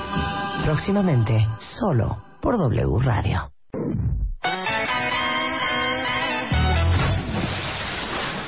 Transmitiendo para el mundo. En Mood de Verano. Marta de Baile. Solo. Por W Radio. Regresamos. 11.38 de la mañana en W Radio. ¡Hoy! ¿Hiciste un tiradero en el cuarto la semana pasada, Mario Guerra? Es lo que me están diciendo. Ya no ¿Viste va- cómo- ya no viste vamos cómo a se entrar en este Ay, tema. ay, Ya, ya no vamos a pelear Este con el cuentaviente, pero una falta de respeto a Diego Verdaguer. Sí. O sea, ¿Por de qué? Diego Verdaguer cantando Tú eres la ladrona que me robó el corazón. Na, na, na, na. Para mañana. Y, y- y el timeline? Mi cora y en el, y en el timeline, timeline, y en el timeline. ¿Dónde está Mario? ¿Y Mario que no va a ir hoy? Yo ya no voy a oír a Diego Verdaguer porque no está Mario. Ah, ¿qué tal? Ay, qué bueno que está Diego porque le voy a cantar, le voy a eh, cambiar. ¿Qué es eso? Sí, no. No, muy No mal. Saben que no se pongan así, porque entonces ¿saben qué hago? Así. Ah, ya te si se hicieron adictos a Mario, pues ahora les quito a Mario un mes para que se les quite la adicción. Ay, no. Y como dije, ¿y yo qué culpa tengo, no? Pero Sí. bueno. ¿Cómo estás, Rockstar del Amor? Bien, ¿Y a ¿ustedes cómo todo están? esto, ¿A dónde te fuiste a la vacación? Pues no, mira, fue parte y parte. Este, estuve en las Islas Canarias. Ok. Eh, uno de mis mejores amigos vive la allá. vuelta. Ajá. Ahí a la vuelta, sí, enfrente de África. Ajá. Este, y, y bueno, él frecuentemente me invita a dar conferencias y me quedo unos días, entonces aprovecho eh, parte y parte. Hay festividades también por allá muy, muy, muy bonitas, entonces, pues este, es, fue un viaje aprovechado de múltiples maneras. Qué bonito, ¿Ligaste? Mario. ¿Ligaste? Ah, ya di. ¿Tiene novia? Ah, no, no, tienes no. novia, ¿verdad? No, no, no, yo tranquilo. No, no, de verdad fue. Es, de- No, es- dice, es no, de mis- nerviosa. Sí. Exacto, Yo exacto. tranquilo y tú nerviosa. A ver, el costo de idealizar a tu pareja. ¿Qué O sea, tal? ¿Cómo? Sí, mira. ¿Por qué eh, nos quieres quitar las máscaras y las caretas? No, no, no, so- solitas se caen. Mira, este, es, eh, lo clásico que uno piensa cuando hablas de no idealizar a tu pareja, eh, la clásica respuesta es no, no la idealizo porque luego me llevo decepciones, ¿no? Y uno y, y se caen del pedestal y, y lo mal que uno se siente. Pero vamos a hablar de esa parte, pero no tan obvia. Es decir, no vamos a hablar de cuando idealizas a tu pareja y al descubrir que no es quien tú pensabas, cómo te decepcionas, insisto, porque eso es muy obvio, sino vamos a hablar qué nos dice la ciencia acerca del efecto que causa en tu pareja que tú la idealices y si eso ayuda o no ayuda a fortalecer la relación. Entonces, eh, es normal que todos esperemos cosas y que admiremos cualidades de una pareja, eso es perfectamente normal. Pero cuando ya las expectativas son muy altas, muy fantasiosas, es cuando puede haber problemas. Cierto grado de idealización es hasta cierto punto sano en la relación. Y eso lo dice un artículo publicado por la doctora Jennifer Thompson, Tomlinson en el Journal of Soci- of Social and Personal Relationship en 2013. Y justamente habla del costo que te pongan en un pedestal. Entonces dice que eh, esto lo hizo a través de tres estudios diferentes. Estos tres estudios diferentes, eh, uno fue hecho con 99 parejas que estaban empezando una relación, el segundo con 89 parejas casadas y el tercero con 156 parejas que estaban ya en una relación. Ajá. Ahora, uno se podía preguntar qué tan importante es admirar a la pareja. Bueno, hay otro estudio del 2001, por, hecho por Kenny y Asitel, dice que la percepción de cómo se siente cada uno con relación al otro es más importante que la percepción que uno tiene de sí mismo en una relación de pareja. Entonces es muy importante para uno el pensar cómo se siente uno con relación a su pareja, es decir, qué tanto nos admira, qué tanto nos quiere, qué tan importantes somos en la pareja para la relación. Eso es muy importante. Ahora, ¿Qué buscan los investigadores de estos estudios, Ajá. de estos tres estudios? Bueno, primero, ¿qué pasa cuando las expectativas que tu pareja tiene de ti son muy altas? ¿Qué efectos tiene cuando la evaluación positiva que tu pareja hace de ti es mayor a la que tú haces de ti mismo? Es decir, tú piensas que eres buena persona, pero tu pareja piensas que eres super persona. ¿Qué efecto tiene eso? ¿Y cuál es la cantidad óptima de idealización en una relación? ¿Y qué cantidad de admiración es necesaria para que una relación funcione? Ok. Todo eso vamos a irlo respondiendo. Porque la admiración en una pareja es súper Es importante. muy importante, muy importante. Y como lo dijimos, es más importante quizá inclusive que lo que tú puedas sentir hacia ti mismo, lo que tú puedas sentir hacia tu pareja y lo que sientes que tu pareja siente hacia ti para estar dentro de la relación. Ahora vamos a ver qué descubre, qué descubre eh, la ciencia con estos tres estudios publicados en un solo documento de la doctora Jennifer Tomlinson. Bueno, el primer estudio, fíjense qué, qué interesante es. Les pidió a- al grupo de primeras parejas, que son 99 parejas, que sin, sin verse, que llenara una lista. Sí. A uno le dijo, estaba, estaban en cuenta frente a frente con una mampara donde no podían ver lo que estaban escribiendo, pero se podían ver la cara. Ajá. A uno le dijo, por favor, enumera todas las cualidades de tu pareja Sí. que te resulten extremadamente admirables y positivas para ti y solo anota las que te vengan fácilmente a la mente. Sí. Pero al otro, sin que su pareja se enterara, le pidieron hacer una lista de 30 cosas que hubiera en su recámara. Entonces empezaron a llenar su lista. Entonces, obviamente, pues la pareja que estaba eh, eh, anotando 30 objetos, pues anotaba y anotaba y anotaba y anotaba. Y el otro estaba tratando de anotar cualidades que había en su pareja. Y pues se anotaba una, dos y tres y cuatro, ¿no? Que le venían fácilmente a la mente. Pero entonces vio que su pareja estaba anote y anote y anote y pensó que su pareja, porque era parte del experimento, Que era la misma pregunta. que era la misma pregunta, que su pareja le estaba anotando cualidades. Ajá. Entonces la persona se dijo, caray, mi pareja está viendo un chorro de cualidades en mí y yo no estoy viendo tantas cualidades en mi pareja.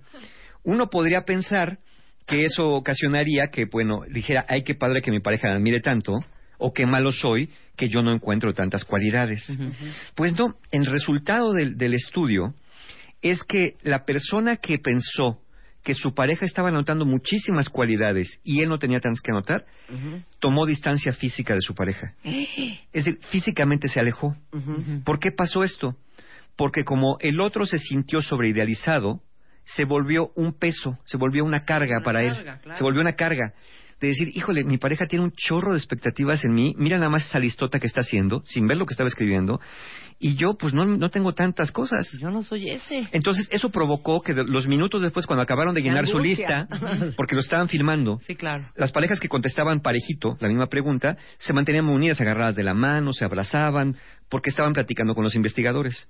Pero a los demás, a los que se les hizo el truco, se notó que se sentaban separaditos. Sí, sí, sí. Y particularmente la persona que se sintió en, des- en esta desventaja es la que tomaba más distancia física. Entonces, la primera conclusión es, si tú haces demasiados halagos o tienes demasiada admiración por tu pareja y se lo manifiestas abiertamente en una proporción que es de- exagerada, tu pareja se va a sentir abrumada y se va a querer alejar de ti, porque no va a sentirse a la altura de las expectativas que tienes con ella. O qué presión tener que vivir esas expectativas Exacto, la y esa visión que tú tienes de mí. es, es correcto, es correcto. O sea, vamos, vamos a hacer un, un- un ejemplo así como muy básico. A ver, Pienso que si tu pareja todo el día te dice, qué cuerpazo tienes, me impresiona, estás súper marcada, qué bárbara, qué nalgas, amo tu cuerpo, es que estás súper fit, es que no manches, tienes un cuerpazo. Ahí te encargo que Échate- te quieras echar un, un mollete. Échate un año de eso y qué angustia, exacto. ¿Me entiendes? Echarte un mollete Claro. o dejar de hacer ejercicio o lo que sea. Sí, Sí. claro, claro. O qué listo punto. eres, o qué lista eres, oye, qué padre, eres una super empresaria, o eres un super ejecutivo, contigo nadie puede. O eres súper protector, imagínate. Sí. Qué nervio. ¿Sabes por qué te quiero? Porque contigo me siento muy protegido, Ay, no. me siento muy amado, sin Ah, ti no sería yo nada. Entonces empiezas a generar... Al principio está padre, pero después de un rato te dan ganas de salir corriendo. Sí, ¿no? totalmente. Primer, primer estudio. Muy bien. Segundo estudio. Esto lo hicieron con personas casadas. Ajá. A ellos ya se le dio el mismo, un cuestionario igual, ¿no? Porque lo que querían medir era qué tan idealizada, qué, ta- qué tanto era el impacto de la idealización de la relación.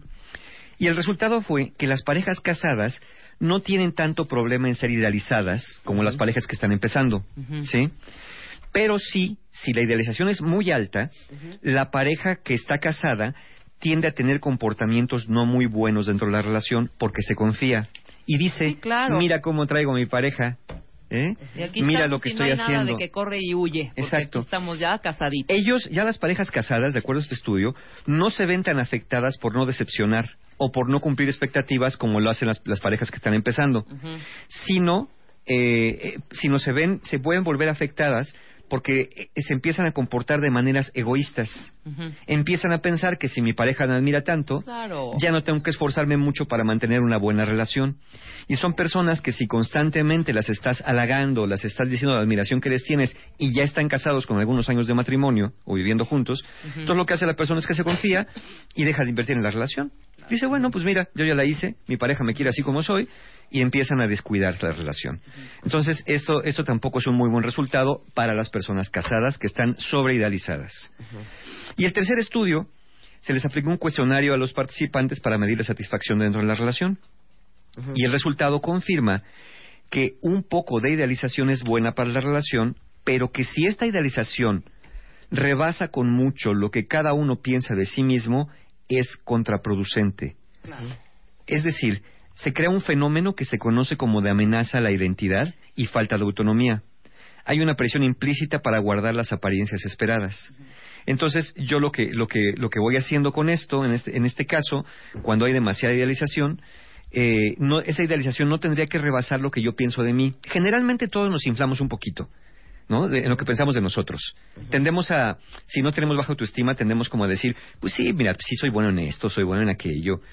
Pero si tu pareja empieza a decirte que eres mejor de lo que tú crees de ti mismo, la cosa se hace eh, contraproducente. Ya no solamente tu pareja no se va a sentir bien, sino se va a sentir muy mal porque va a decir, no, espérame, pues esto ya no me está gustando, porque al final no es como yo me veo a mí mismo o a mí misma, ¿no? Existe esta distorsión. Esos serían eh, eh, lo- los, los tres resultados. Ahora, ¿cómo actuar basados en esto? Esa es la pregunta.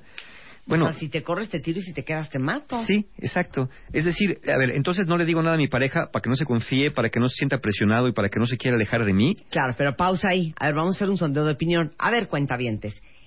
¿Qué saben ustedes que su pareja admira muchísimo en ustedes que en el fondo les causa presión y les da angustia? Aquí ya estoy viendo ya una, ¿eh? Mira, dice así.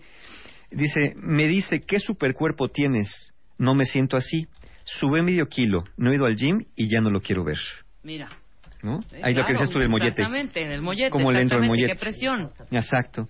Entonces, eh, pues, eh, pues al final, claro, eh, si te sientes tan presionado por cumplir ciertas expectativas, sientes que no las puedes cumplir, lo mejor exactamente es esto. Ya no lo quiero ver. Lo que nos decía el estudio se confirma. Las personas se alejan de las personas Ajá. que les, les tienen esa expectativa tan alta de cosas que sienten que no pueden cumplir. ¿no? Exacto. Chale, hijo, es que sí. ¿Cómo no? A ver, entonces, ¿qué, ¿cuál es el balance? A ver, ¿cuál es el balance? Bueno, dice así.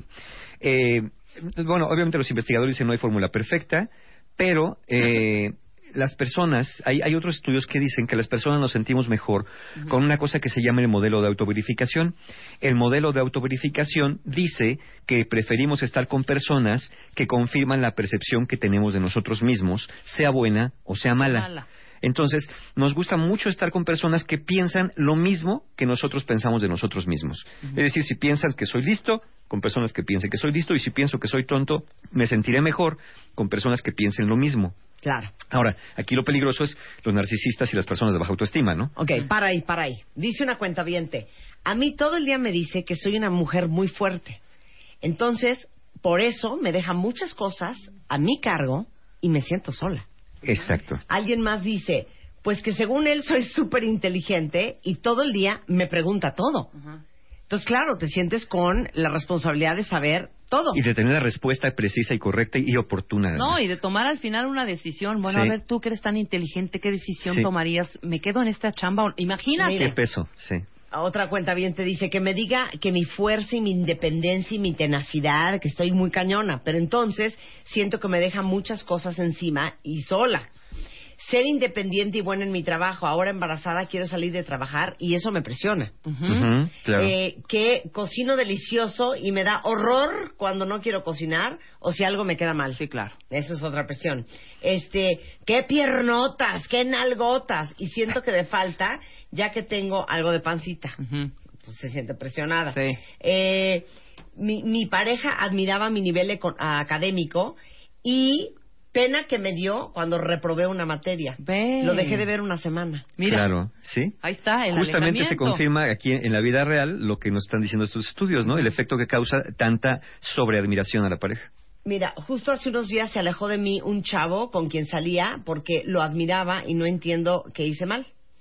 Que soy atractivo y realmente no me siento así y me pongo muy mal, pero ese es un issue de autoestima. Claro. Eh, él admira cuando gano en cada torneo de kickboxing y a veces muero de miedo cuando pienso que puedo perder. Ajá. Eh, Janeta dice, le gusta que sea empalagosa y a veces no tengo ganas y siente o piensa cosas malas.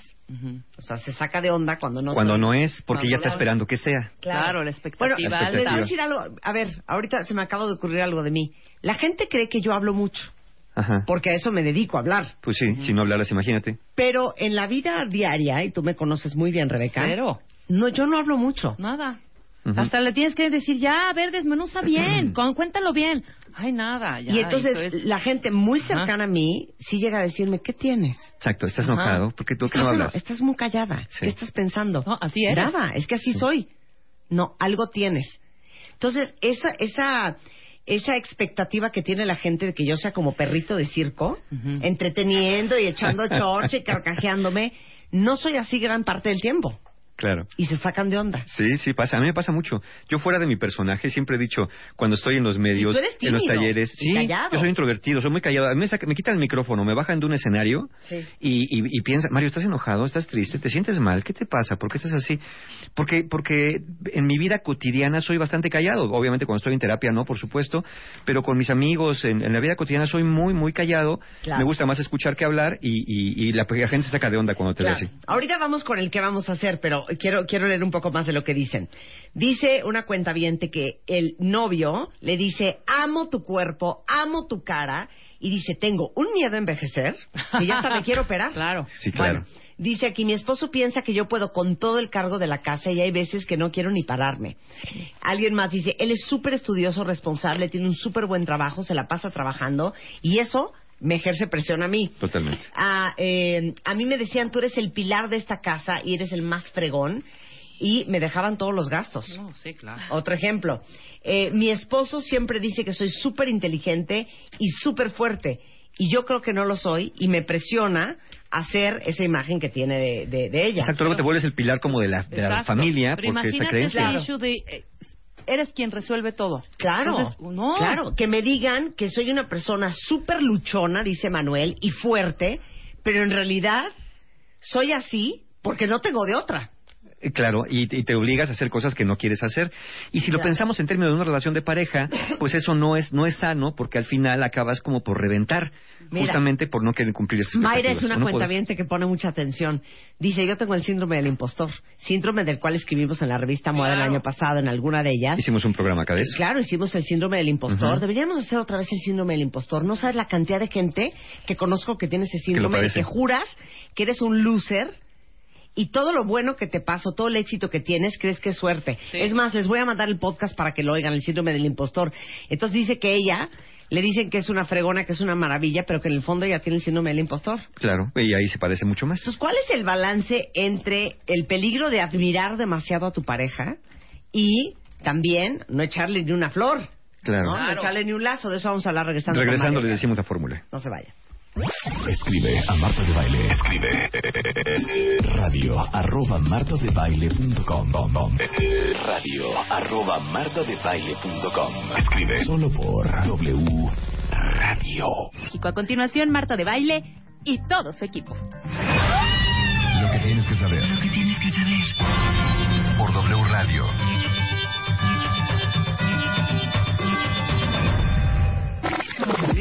Abre Twitter. Arroba Marta de Baile. Y Facebook.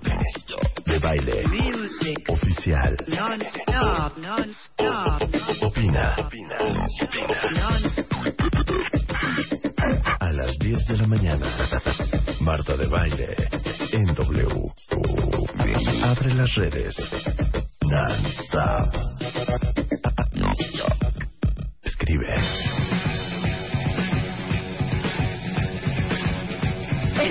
Regreso en W No, Radio. bueno. No van a entender de qué nos reímos a menos de que hayan visto Periscope. Sí, tienen que tener minutos. Periscope en todos los momentos, ¿eh? Porque, aquí puede pasar periscopear de manera Todo. espontánea. Espontánea. Mario Guerra, el rockstar del amor, es en the house y estamos hablando de lo peligroso que es admirar demasiado a tu pareja. Miren, no por uno, sino más bien por el otro. Dice una cuenta ya entendí por qué le causo tanta presión a mi pareja cuando lo admiro tanto. Claro. Es un gran nivel de estrés. Ese es el efecto que se genera, eh, de acuerdo a lo que hemos visto en nuestros estudios, en nuestra publicación eh, científica, y que nos dice, bueno, no, no es tan bueno hacerlo. Ahora, ¿cuándo hacerlo? ¿Cuándo no? ¿Hasta qué medida? Bien. ¿Qué recomiendan eh, eh, los investigadores? Primero dice, conviene ad- admirar a la pareja en etapas iniciales o de noviazgo. Es decir, la atracción es esencial y sentirlos admirados por la pareja se vuelve una señal de éxito en ser atractivos y valiosos. Claro. Lo que augura compromiso por parte del otro. Al inicio de una relación, las relaciones se benefician y se fortalecen de un poco de idealización mutua. De hecho, hemos evolucionado para idealizar. Cuando entramos en una relación, vemos al otro más guapo, más guapa, más inteligente, más listo, lo vemos mejor de lo que es y los defectos no los vemos. Es- esa es un- una, una parte de la evolución natural para seleccionar pareja. Pero eh, eso sirve sí para, para vincularte con alguien, pero no para quedarte necesariamente en una relación.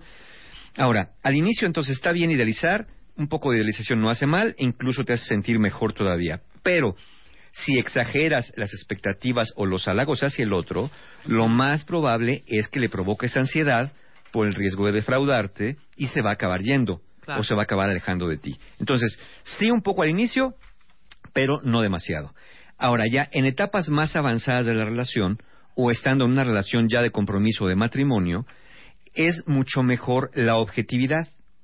En una relación de largo plazo se agradece que la pareja tenga una visión más realista de cada uno. Pero cuidado con esto. El que tengas una visión realista no quiere decir que no le puedas decir a tu pareja la admiración que sientes por cualidades objetivas que sabes que sí tiene. Ajá. No, no que estés abusando a cada rato. Expresar demasiada admiración se traduce en una falta de... eh, mira, cuando tú expresas mucha admiración a tu pareja cuando están casados, ¿qué le estás diciendo? Que no lo conoces. Porque si le estás diciendo tantas cualidades que no tiene, dice, claro, mi pareja ni sabe quién soy siquiera. No sabe que me da miedo, no sabe mis puntos débiles. O la pareja empieza a pensar, mi pareja no me acepta como soy, porque me tiene en esta imagen de ser el bueno, la buena, el perfecto, la perfecta, y que si yo cuando descubra que un día me levanto tarde, este, digo una palabrota o no quiero tomar una decisión, en ese momento me va a dejar. Entonces, me quiere nada más por lo que sé hacer, no porque, no, que no por lo no que por- soy. por lo que- claro. Exacto. Queremos que las personas nos amen por quienes somos tal cual somos. Y que esta admiración venga por automotivación y no por cumplir expectativas de otro. ¿no? No, no caer en esto, en este en este rol de, de, de querer cumplir expectativas de la pareja. Y si empiezas a hacer una relación, tu, tu preocupación principal va a ser no decepcionar a la pareja porque vas a, a querer estar a la altura. Entonces, la sobreidealización nos hace sentir débiles, vulnerables, porque en el fondo sabemos que ni somos tan guapos, no somos tan inteligentes y no somos tan poderosos como nuestra pareja nos lo quiere hacer ver. Cuando le des a tu pareja comentarios positivos o de admiración, hazlo sobre cualidades concretas, sobre acciones concretas y específicas que él o ella misma puedan apreciar en sí mismo para evitar causar un efecto negativo. O sea, dame un ejemplo. Por ejemplo, yo te puedo decir a ti, este, Marta, me encanta cómo hablas en el radio, lo haces muy bien. Y tú sabes que lo haces muy bien. Sí, gracias. ¿Ves? Entonces, es- esa es una... Ahora esa es una, una negativa. eh, una negativa. Este, Marta, eres la mejor, súper. No hay nadie como tú en el mundo. En toda la historia de las comunicaciones de la Tierra, jamás ha habido alguien que lo haga tan bien como tú lo haces. Sí, ahí ya te creó una angustia Sí. asquerosa. Horrenda. Sí. Ujú. Siempre, todo lo que tocas se vuelve maravilloso. Donde estás, el ambiente irradia alegría y felicidad Sí, para el otro todos. día me dijeron una cosa horrenda. ¿Qué? Es que tú eres como la reina Midas. Toco, todo lo que tocas lo haces oro. Ándale, qué miedo. No, no todo, ¿eh? ¿Cero? Qué miedo. Yo, ojalá, Sí. pero cero. Sí, porque un día que hagas algo el cual no te resulte muy bien, Claro. uno mismo se va a sentir el, decepcionado cli- el cliente se va con alguien más. de ya perdí, No. ya perdí el toque. o sea, punto. Sí. Sí, no, pero entonces, bueno, cuiden, cuiden esta parte. Sí, una admiración, insisto, objetiva sobre cualidades concretas Ok. para evitar causar un efecto negativo en la relación de pareja. Un pedestal, un pedestal es un lugar muy estrecho para vivir. ¿No? Entonces, Wow. no metan a su Qué pareja en un pedestal frase, ¿eh? porque es un lugar muy, muy estrecho para vivir. Y, y- y- y es como cuando a mí me dijeran, Mario, te caíste del pedestal donde te puse. Y les- yo les contesto, no te preocupes, nunca me subí en realidad. Claro, pero les digo una cosa, lo mismo pasa con los niños. O sea, yo tengo tantos amigos que sus papás los llevaban a jugar soccer, por ejemplo. Y tenía un amigo muy cercano, muy querido, que yo creo que se quedó traumado de por vida porque tiene 50 años y me sigue diciendo, no, hija, es que tú no sabes lo que era para mí. Odiaba el soccer. Tenía dos pies izquierdos y mi papá, tú puedes, campeón, vamos, eres el mejor, adelante, mete gol, para. Y yo así de, güey, Sí. cero soy el campeón, cero me gusta, cero puedo, no quiero meter gol. Y era una angustia. Entonces, hay un dicho que dice, tú dile a tus hijos que son lo que tú quieres que sean. Y es tan cierto ese dicho que ustedes como adultos lo están viviendo ahorita en esta conversación con Mario. Que cuando a ti te dicen eres la fuerte, eres la invencible, Sí, te ¿no? compras la historia y te cargas, en eso te conviertes. te cargas la losa de la familia encima Exacto. por cumplir expectativas que no son. Entonces, por supuesto que es muy bueno la, la, la- la psicología de reforzamiento positivo, pero también aguas con los niños, porque les ponen unas cargas de, tú eres el hermano mayor, debes de cuidar a tu hermanita.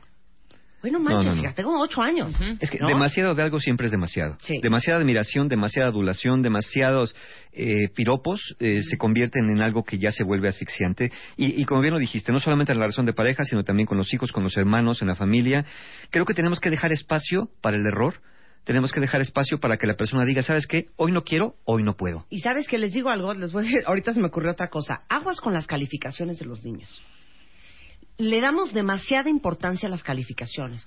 Entonces el niño se saca 10 y bueno, o sea, bombos y platillos y le compras y le regalas y lo llevas y lo invitas. Qué angustia sacarte 7. Sí, Cuando no. sacarte 7 o sacarte 10, la, la neta, la neta, la neta, cuenta les digo algo, para la vida No es importante. es irrelevante. No- y no necesariamente reflejo de lo bien o malo que lo hiciste, ¿no? Muchas Perdón, veces. la gente más exitosa que yo conozco, o sea, eran tan malos en el colegio que es broma. Sí, claro, porque eran buenos para otras cosas, claro. O sea, de veras no le den tanta importancia a las calificaciones. Perdón que me desvíe. No, No, no, no, no, de ninguna manera, no te desviaste. Creo que es- una- es un complemento muy muy bueno acerca de este punto, que como insisto, se da en las parejas, se da en, la- en las, en- con los hijos, se puede dar con, lo- con los hermanos, con los padres. Eh, no, no hacer estas, estas cargas innecesarias. Creo que tenemos que aceptar a las personas como son, insisto, dar la oportunidad a fallar, dar la oportunidad a equivocarte y dar la oportunidad a un día de decir, hoy no quiero, hoy estoy cansado, hoy no lo voy a hacer porque, porque no quiero mantenerme en este estrecho pedestal de tus expectativas. Muy bien. Mario Guerra was in the house. Te queremos, Mario, te queremos. Yo también, Te yo también los queremos, quiero Mario, mucho. te queremos. No nos vayas a fallar que se nos ponen locos los No, no, no, no, no, no. Incluso los quiero invitar. Todavía nos quedan cinco lugares para el taller de autoestima Eres Mucho Más. Es el domingo 19 de julio. También para el 25 de julio me están, me están avisando aquí que tenemos abiertos sanando heridas de la infancia, sábado 25 de julio. Y el taller del poder de la mujer, que es el domingo 2 de agosto, un taller de empoderamiento femenino. Toda la información de los talleres, todas las formas de pago, las encuentran en la página de mis amigos www.encuentrohumano.com. Autoestima heridas de la infancia y empoderamiento femenino. Te queremos, Mario, te queremos. Nos vemos el es arroba Mario Guerra. En Twitter nos vemos el próximo Arroba Mario martes. Guerra, sí. Son las 12.14 de la mañana en W Radio. En unos momentos más tenemos a Samu. Son las 12.14 de la mañana en W Radio. En unos momentos más tenemos a Samu. En, en, en, ah, en el estudio, porque es martes de siempre en domingo, ¿eh? Ya está aquí afuera y ya tuiteamos toda la foto de cómo Claro. llegó Samu vestido y todo. Muy bien. Pero, les dije hace rato que Ahora sí. en este momento tenemos una alegría de verano en W Radio. Para todos ustedes que son padres de familia, todos los hombres que escuchan este programa, que es casi la mitad de la audiencia, Hombres que de manera orgullosa. Hombres necios. Cacarean por la vida. Que acusáis a la mujer sin razón, sin ver que sois la ocasión de lo mismo que culpáis. Está, Ya me lo muy sé. bien, Rebeca. Muy bien, ya te lo. Pero me gustaba más de la otra manera. Hombres necios que acusáis a la mujer sin razón, ver de lo mismo que culpáis. ok. A todos ustedes hombres que escuchan este programa, como forma de agradecimiento por su preferencia, este verano del 2015 en W Radio, ustedes van a irse a... ¿Quieres irte a Las Vegas? Y además, ¿quieres irte a Las Vegas con tus brothers? Pon atención, tienes que tener tu visa y pasaporte listos. Avisarle a tres de tus mejores brothers que se van a Las Vegas, tomarte una foto con ellos y contarnos la anécdota más divertida que hayan tenido juntos.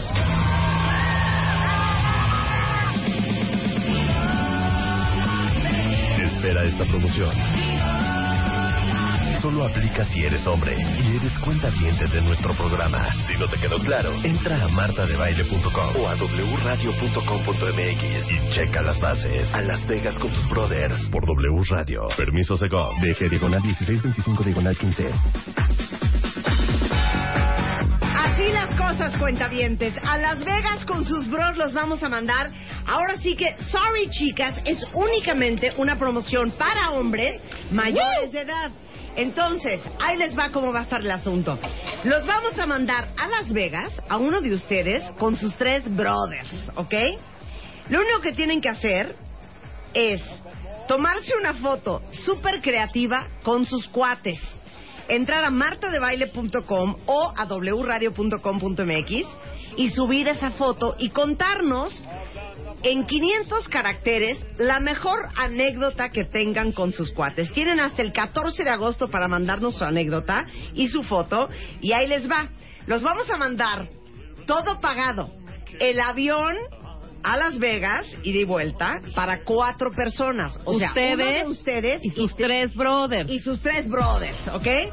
Los vamos a hospedar cinco días en Las Vegas y cuatro noches. China free, China free. Ahora sí que China libre. China libre. Traslados, aeropuerto, Free hotel, China. aeropuerto. Y ahora sí que a gozarle en Las Vegas con sus brothers. Ahora, importante, importante, Marta, porque siempre se confunden rápidamente. Tomen la foto con los brothers que van a ir. O sea, nada de, esto es con mi amigo de la infancia, Juan, pero no, no. Pero Tienen que ser los cuatro. Los, o sea, ustedes, o sea, Sí. el ganador. Ajá. Bueno, el sus tres y sus cuates que tres cuates en una foto muy creativa, de verdad. Vístanse, Puede sean ser una creativos. foto que represente la anécdota que van a contar. Puede ser o no necesariamente. Pueden vestirse de mujeres, pueden vestirse, disfrazarse, lo que sea, pero que sean los cuatro brothers. Ok, entonces, esa foto tienen hasta el 14 de agosto para subirla a martadebaile.com o wradio.com.mx. Ajá, y las les dos. vamos a mandar todo pagado a Las Vegas con sus brothers. Muy, ¿Estamos ma- claros? muy bonito, claro que sí. ¿Estamos listos? ¿Listos? Venga. Atención, atención, atención. Esta alegría es únicamente para todos los hombres cuentahabientes que escuchan nuestro programa. Niñas, absténganse. Ahora sí, ¿quieres irte a Las Vegas? Marta de Baile y W Radio te invitan a Las Vegas con sus brothers. Tómate una foto con tres de tus mejores brothers. Y cuéntanos la anécdota más divertida que hayas tenido con ellos. O más fácil, entra a martadebaile.com o wradio.com.mx y checa las bases. A Las Vegas con tus brothers. Solo por W Radio. Permiso Secov. DG diagonal 1625 diagonal 15. Hoy, transmitiendo en vivo desde la XEW, la voz de la América Latina, presentamos los martes de Siempre el Domingo. Con las estrellas de ayer y hoy.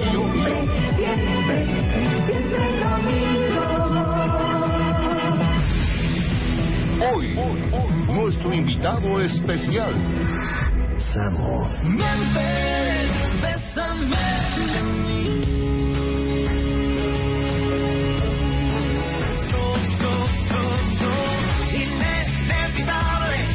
Comenzamos.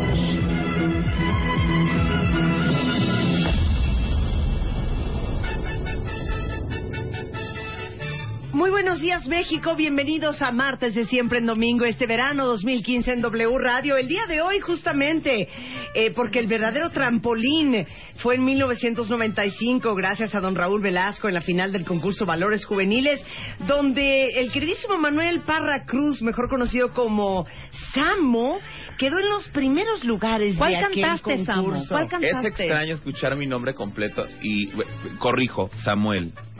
Ahí pusieron Manuel. Ah, sí, ya me bautizaron, ya me bautizaron onda. de manera distinta. Samuel Parra Cruz Samo nació en Veracruz. Pero oigan qué bonito. Veracruz. Samuel Parra Cruz, que nació, en Veracruz. Ándale. Qué bonito.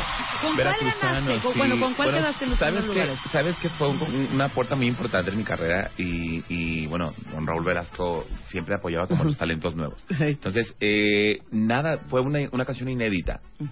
Te- había la oportunidad para, también para que los autores nuevos ex- expusieran Claro, sus los canciones. compositores. O sea, no cantaste la de pajarillo, pajarillo, No. verille de un cofrecillo.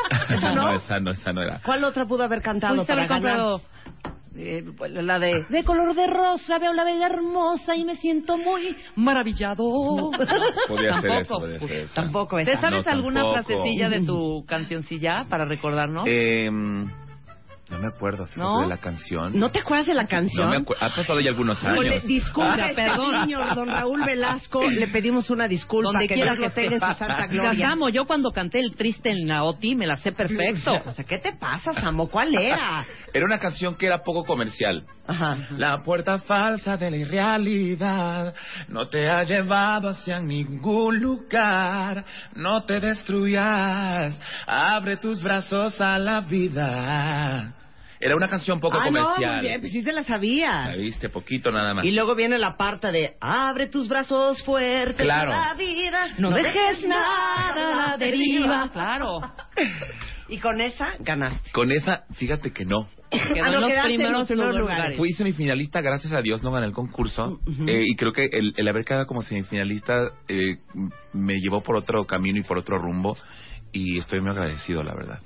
Ay, don Raúl, por eso Ah, abrimos mira. los, los martes de siempre en domingo. Muy Claro. bien. Esa entrada está espectacular. No, ¿Verdad? neta, neta, porque no. Es una o sea, cosa hace seria, falta- Samo. sí, es una cosa seria y profesional. Sí, sea. lo sé, lo el sé. nuevo disco se llama Me quito el sombrero, Ujú. que de hecho grabaste en, eh, en el Guanajuato. Teatro Juárez, en, el en Teatro Guanajuato. Juárez, segundo teatro más importante de nuestro país después de Bellas Artes. Así que fue un honor cantar en ese teatro. Aparte, Guanajuato es una de las ciudades favoritas, de verdad, en mi lista. Es una ciudad maravillosa. Ok, pero vamos a hacer una recreación. Necesito eh, eh, fondo de, de gente, ¿ok? Ajá, muy bien. Necesito así de... Un así como de concierto. concierto, Ajá. ¿ok? Pues como se ponen cuando y vamos, sale Samo. Y vamos a recrear, ¿no? A ver, quítame eso de fondo, quítame eso de fondo. Ok. Ok. Prepárenme el fondo, música así de... ¿Tú haces hielo seco? ¿Tú haces Ok. hielo seco? Póngame Ok. rever. Ok. Estamos. Entonces, imagínate que esto es noviembre 2014. Sí. Es el escenario del Teatro Juárez en Guanajuato. Quiero que recuerdes cómo saliste ese escenario. Ok. Listo para dejar impreso en vinil. Me quito el sombrero. Maestro, listo, ¿eh? Entonces, espérate. No, no, no salió así. No salió con Ahí eso. vas. No salió así. No salió así. ¿Cómo O sea, salió? la gente está prendida, ¿no? Entonces, ya, vas. Ok. Rever, tú saliste. ¡México! Yo no sé qué dijiste. No dije nada. Ah, ok, no dijiste No. nada. No. Ok, saliste. Fue la música Te paraste. Sí. Se oía la gente. Exacto.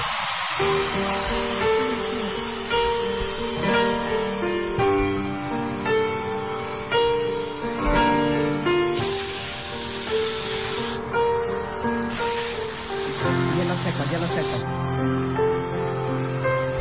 Fui por ti, un ave que no se atrevió a volar. Creí en ti y así me fui olvidando de mí. Viví muriendo por estar siguiéndote a ti y a tus sueños. Hoy ya sé que tus mentiras fueron mi realidad y a quien amabas era solo a tu vanidad y a veces no fue mi culpa, solo fueron tus miedos. Me voy porque contigo piso en falso una vez más. Me voy porque el silencio pesa más que tu verdad. Me voy sin miedo a equivocarme. Hoy pongo fin a lo que nunca empezó. Sin ti, la vida duele menos sin ti. Camino por el cielo y así el tiempo ya no vuelve. Y aunque a ti te duela que yo sea feliz, ya estás lejos de mí. Tan lejos de mí. Oh.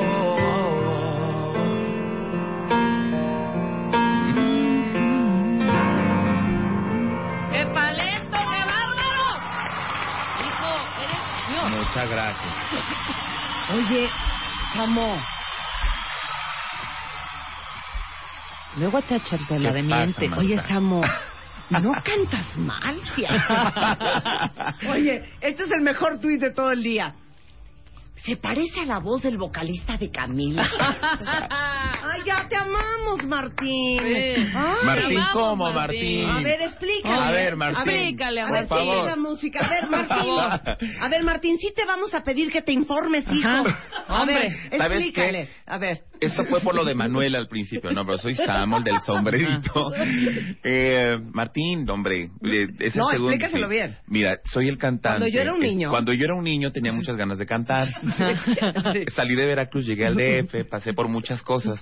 Después conocí a Mario y a Pablo e hicimos un grupo que se llamaba Camila. Exacto. Y hace dos años Tuvieron que una estoy- discusión, Pablo y, Pablo y Mario, y tú. Bueno, de, no de tanto quién como- va a cantar, de quién va a ser las quiero- vocales. ¿no? Exacto, bueno, entonces ya de- de- nos ensayamos muy bien los dos, las dos voces, Mario y yo. Ah, sí. Pero bueno, era una era, era una de las voces que cantaba en ese grupo. Sí. Ahora estoy como solista. Sí. Y lo que acabas de escuchar fue Sin ti, que fue el primer sencillo del disco pasado, que se llama Inevitable. Muy precioso. Un aplauso. Yo quiero mientes, ¿se va a poder? ¿Quieres mientes? La, pero la quiero ahorita ya, la amo. Un pedacito. Mientes. No, espérate, no, no, tan regresando del corte, regresando del corte. Es que nada más va a cantar un pedacito más. Sí, nada más pedacito porque ya esa etapa está atrás. Claro, exactamente. Ah. Pero nada más que me Sí. cante tantito mientes. Mientes, me haces daño y luego te arrepientes. Ya no tiene caso que lo intentes. No me quedan ganas de sentir. Lo próximo, en, en el próximo show. Eso. Oye, nada más puedo hacerte una pregunta. Dime. Bueno, se la voy a hacer después del Después corte. del corte. Pues bien. más que una pregunta, es un consejo. Ok. Regresando. Samu es en de siempre en domingo. Seguimos Periscope. Transmitiendo para el mundo en modo veraniego.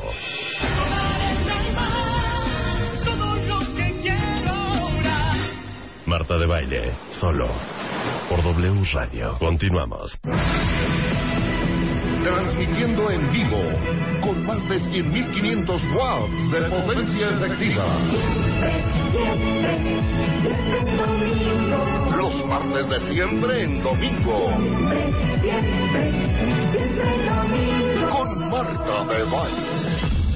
Regresamos. Con paso firme siempre. Son caminé. 12.36 de la mañana en W Radio, es correcto. Tenemos martes de siempre en domingo. Eso significa que estamos abriendo un espacio desde la semana pasada en W Radio dedicado exclusivamente al cuentaviente melómano. Y el día de hoy, una de las grandes voces de él, tengo miedo, tengo miedo, Samo. Pop contemporáneo, balada contemporánea, Sí. balada pop contemporánea, música romántica moderna. ¿O cómo se dirá? ¿Cuántas cosas? ¿O cómo se dirá? Pop. Eh, Pop. balada electrofunk. No, es pop. eso es demasiado. No, no, no. Pop. Es pop. House Es pop. romántico. Es rock pop. Es, es- es pop rock. Pop romántico. Pop rock romántico. Pop romántico. Samo es in the house porque acaba de lanzarse su último disco que es Me quito el sombrero. Eh, el primer sencillo es El aprendiz, ahorita vamos a cantar un pedacito.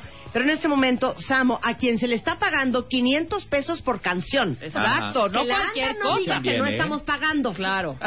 500 pesos por, Por canción. canción. Así que pueden llamar y pedir Sí. qué canción quieren Claro. escuchar. Luis Portillo en el piano, a ti se te van a pagar 150 pesos. Ay, ya quiere 200. Sí. cerramos en 200. Queda- quedamos Lo cerramos en 150, Luis. 200, 200 pesos por canción.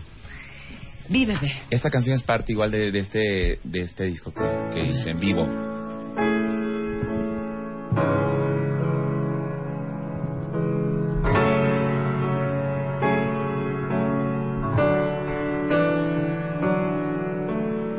No necesito más de nada ahora que afuera y dentro. Créeme esta vez, créeme porque, créeme y verás, no acabará más. Tengo un deseo escrito en alto que vuela ya. Mi pensamiento no depende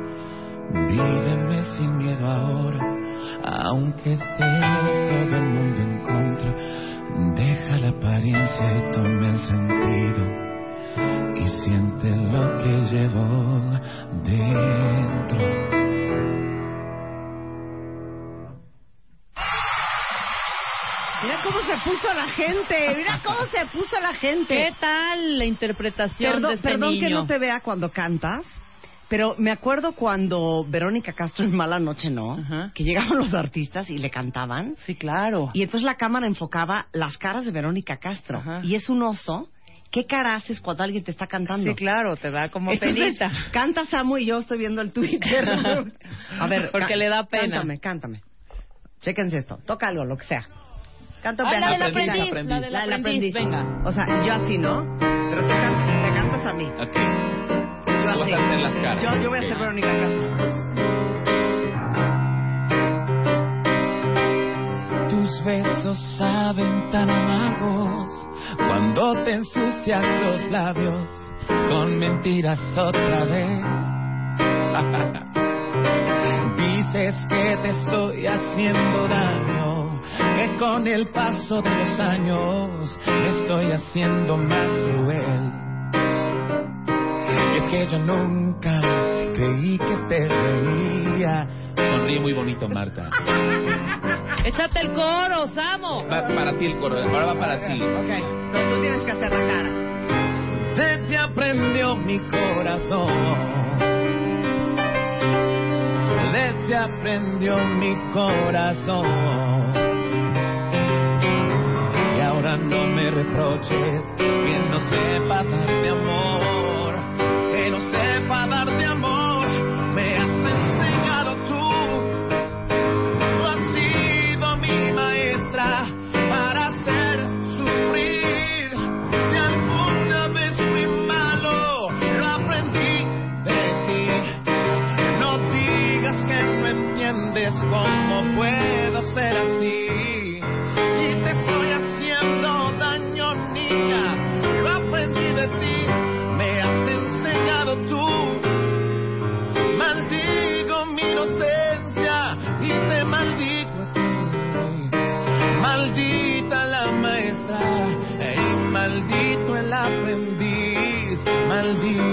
Lo que amo, maldigo lo que amo y te lo debo. Te lo debo a ti. ¡Qué bárbaro! No, bueno. Estos son talentos y no pedazos de... ¿eh? Ahora sí. Oye, aquí los cuentavientes dicen que qué onda con Samo Hats. ¿Sigue Samo Hats? Sí, sigue Samo Hats. Oye, hay que, hay que regalar unos sombreros para Sí, los los Samo. Hats. A ver, ¿quién es tu CEO de Samo Hats? ¿Cómo se llama? ¿Quién lleva la compañía? ¿Quién lleva la compañía? Se llama Alejandro Román. Ok, Ale, Ale... Ale Román, caja Ale Román. 4. Sí. Ale Román, caja 4. si Ale Román nos puede mandar unos... ¿Cuánto cuesta cada sombrero? Más o menos. No sé exactamente. ¿Cuánto cuesta No cada sé. sombrero? Cinco mil dólares, mil pesos, Ah, no, quinientos no, como pesos. 500. como Ok, que, perfecto. Como, sí, 50 dólares. Román, ¿verdad? Román, sí. Alejandro Román, cinco sombreros para la cabina de W Radio. Eso. Ok, vamos a regalar cinco sombreros de Samo Hats, Ajá. que es la línea de sombreros de Samo. Claro. Ok, Ujú. ¿me- ¿te parece bien? Sí, perfecto. A la venta. A la venta en Liverpool. Es parte de tu vida. Ok. Pero vas a hacer una pregunta. Sí, Ultra mega perra. sí. Y los primeros cinco cuentavientes que arroben a Samo en Twitter, que es... ¿Cuál es el Twitter? Samo All Star. Sí. Ok. Le vamos a regalar un sombrero. Órale. ¿Ok? ¿Estamos? Perfecto. La pregunta es... Piénsala bien, hijo. O sea, que tengas que ser ultra mega fan. Sí, para que sepan. La pregunta es... ¿Qué iba a hacer frente al mar cuando estaba pequeño? Ándale. Muy bien. Perfecto. Les Ahí puedo, está. les puedo dar una pista. Samo creció en Veracruz. En Veracruz se puso muy de moda la película Tiburón. Samo creció un poco traumado de esa escena donde la señorita va nadando encima y se la traga el tiburón. Es por ahí, es por ahí. Exacto. Muy bien, muy bien Luis, muy bien Luis. Por eso te pago 40 pesos. Entonces, la alegría más grande del programa no son los hats de Samuel. Y sabes, ya contestó eh, Alejandro ya Román. Y, no, Alejandro Román ¿Ya contestó? dice que no son cinco, que son diez sombreros. ¡Ándale! Se ve dadivoso, Alejandro. Alejandro Román es un hombre generoso. Alejandro Román, es un hombre generoso. Diez sombreros. Dos preguntas. Ahora, Alejandro, no nos vayas a mandar los de la liquidación que no salieron del 2014. O sea, mándanos el modelo nuevo. Sí, claro. ¿No? O sea, la colección primavera-verano 2015. Sí. Claro. ¿No? O sea, nos queremos los del outlet que tenías ahí en las bodegas de Vallejo. Esos no. Queremos la cosa nueva. Oye, aquí un cuentaviente te pregunta, Samo, ¿cuál ha sido el momento más difícil de tu carrera? El momento más difícil.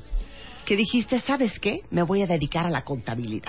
Ya no voy a cantar. No, es que esos momentos existen muy a menudo. Todos los sí, días. sí, sí, hay, hay momentos difíciles, pero creo que el momento más difícil fue salir de Veracruz a la Ciudad de México y decir, yo voy a hacer una carrera. A ver, pausa, quita la música.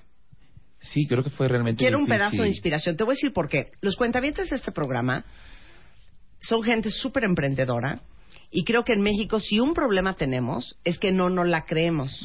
Y todos tenemos el síndrome del impostor, que juras Sí. que todo mundo es mejor que tú, que todo mundo tiene más suerte que tú, que todo mundo tiene más oportunidades que tú. Entonces dicen muchos cuentavientes que a lo mejor nos están escuchando de Puebla, de Mérida, de San Luis Potosí, de Veracruz, de Tijuana. Dicen, "Ey, es que yo estoy aquí en Aguascalientes, aquí no pasa nada, yo no estoy en la capital, no conozco a nadie, ¿qué hago? ¿Cómo lo hiciste tú? Yo creo que el- la- las cosas están ahí, hay que ir por ellas y nos dieron nos dieron vida, nos dieron dos pies, dos manos y una cabecita con qué pensar eh, y de- lo, lo demás tenemos que encargarnos. Yo me acuerdo que era muy difícil, yo no tenía nada en las manos, aparte de mis padres no me apoyaban ¿Vivías en absolutamente en Veracruz, en Boca del Río. Ok, Boca del Y Río. entonces pues no no tenía yo el apoyo de mis papás para nada, ni económico ni ni ¿Pero qué te decían? que ¿Qué no, vas a cantar? No, no, no, o sea, me decían no, o sea, que yo creo que eso no es una carrera, no, este, es peligroso, es riesgoso que te vayas, bla, bla, bla, tú ¿Qué edad aquí. tenías? 19 años. Entonces dije, la verdad es ¿Y qué difícil decidir esto. Estudiaba, Ujú. estudiaba todavía, entonces eh, yo quería cantar, pero también eh, no tenía la mayoría de edad todavía como para salir de, de- y entrar a algún concurso, ¿no? Que fue Sí. cuando entré a Valores Sí, Juveniles. Entonces sí fue difícil desprenderme de, de, de- de muchas cosas y decidir, eh, pues, empezar una ¿Y en qué carrera. O sea, dame el, el turning point que dijiste, ya, su madre, ya me voy, ya. a como me vaya, a ver qué hago, me Las la voy a ganas, rifar. Las ganas. Sinceramente fue. Tengo la mayoría de edad. Creo que puedo hacer una carrera. Siempre tuve. Yo creo que el, el, el, cantar es una misión de vida, no es un capricho, ni, ni solamente lo haces por ego, ni por, por estar nada más, ¿sabes? Salir, o salir en la tele o ser famoso. Yo creo que lo hago por porque es una misión de vida, porque me gusta compartir eh, eh, mi canto, me gusta compartir lo que hago como artista, mi voz, lo que puedo escribir, me gusta compartirlo y lo disfruto. Y ahora, en esta etapa de mi vida, yo creo que lo que me gusta compartir por medio de lo que escribo no solo son canciones radiables o que hablen de, de un desamor donde te tiras al piso rogando por amor. Yo creo que me gusta, eh, me gusta abordar el tema del desamor desde otro punto de vista, desde un, pu- un punto de vista más positivo, por decir, la canción que canté al principio, que es. Sin ti, habla de desamor, pero habla de sin ti la vida duele menos. Entonces, de repente estamos ligados a relaciones amorosas que nos tienen ahí castigados en el Qué piso. fuerte, y ahí sin ti la vida duele menos. Qué bonito. Y creo que eh, estoy viviendo una etapa muy linda. Agradezco ese momento en el que me escapé de Veracruz, eh, porque ha sido un camino lleno de mucho aprendizaje y de muchas experiencias muy lindas, duras también, muy Claro. difíciles, pero que me van formando también. Oye, pero fuerte. dime una cosa. Oye, ¿qué te dicen tus papás? Eh. Que sí, qué razón tenías, hijo. Sí, están contentos, están orgullosos, felices, que por cierto voy a Veracruz en unos días. Ahora, va a estar en el Metropolitan en el mes de octubre. ¿Qué día de 29, octubre va a estar? El 29 de 29 de octubre, en el. Teatro Metropolitan. El primer día, el primer, el, pri- el primer día que estoy anunciando el. Metropolitan es aquí en tu programa, Ah, 29 de octubre. Bien. 29 de octubre en el Teatro Metropolitan y vamos Sí. a regalar cinco boletos dobles para ir Eso. a ver a Samo. ¡Sí! Ahora, estos cinco boletos dobles para el 29 de octubre para que lo apunten en su agenda, tiene que ser también para superfans. ¿Ya Sí. contestaron la primera pregunta? Ya, ya llegaron un par. Ok, ya llegaron Es un que par. no latinan, están, están cerca. No la- o sea, ¿no No le han le atinado? Ya, dos ya dijeron que sí. Ya, dos ya dijeron la respuesta, pero no la voy a decir porque todavía falta. Entonces, entonces, los 10 sombreros es para el que le dije que iba a ser Samo de chiquito enfrente En del mar. playa, ajá. Ajá. Así es, enfrente del mar. es. Sí. Ahora, para los cinco boletos para el Teatro Metropolitan, si lo quieren ir a ver el 29 de octubre, vamos... Por Periscope va a estar ca- cañón, ¿no? ¿Cómo lo hago por Periscope? Vamos a hacerlo por Periscope. A ver, pero ¿cómo va a ser? ¿Se queda grabado ahí cosas Sí, para se queda de ahí grabado. lo sacan? Bien, entonces por Entonces- Periscope, ahí va. Los cinco primeros que contesten esta canción, perra. Canción. Digo, esta, esta pregunta, perra. Ah, que contesten esa pregunta. Perra. Perra. Los que están periscopeando, ¿ok? ¿En qué año fue mi participación en Valores Juveniles? Ahí está. Muy bien.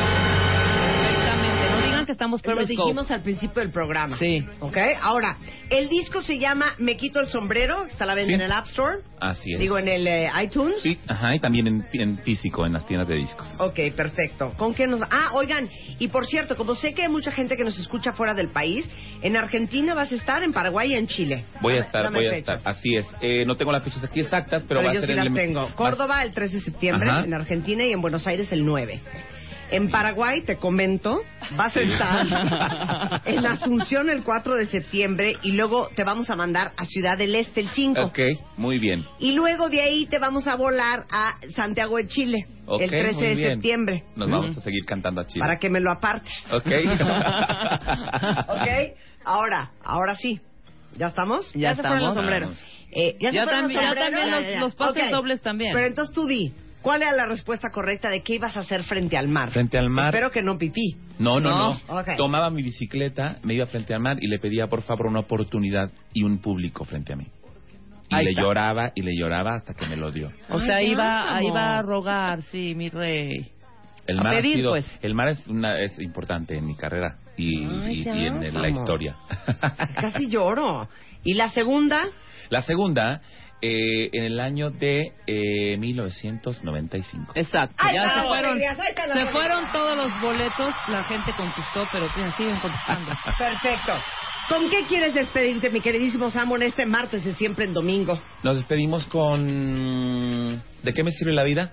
Ándale, esa es preciosa. Es una canción bastante triste, pero que me enseñó que la vida, señores y señoritas que están escuchando esta entrevista, vale mucho. Espérate, Luis, vuelve Bien. a empezar. Cada vez que Luis empieza, vuelve a empezar. Eh, alucino que va a empezar un Imagine all the people. Ah, claro. Es que empezaste por aquí va a ser. Gracias, Amo, por venir gracias, y felicidades gracias. por el disco.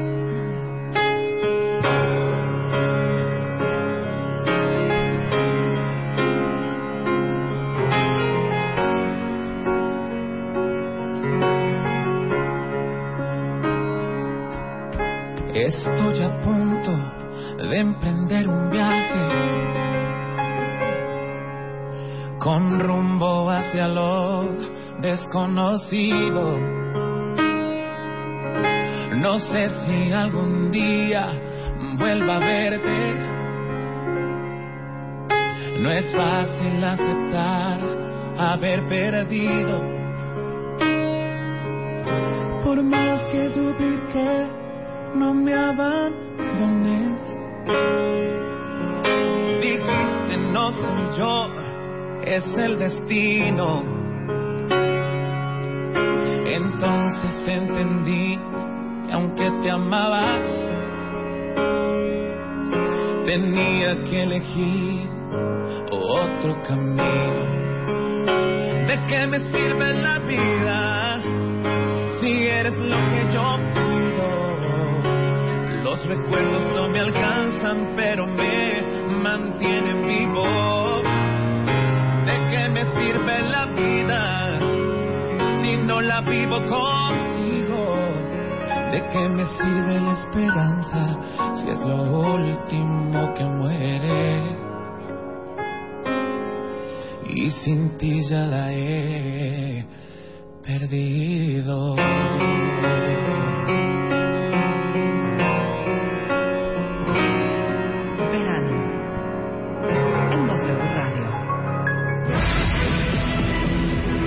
Transmitiendo en vivo con más de 100.500 watts de potencia efectiva. Los martes de siempre en domingo. Con Marta de Baile.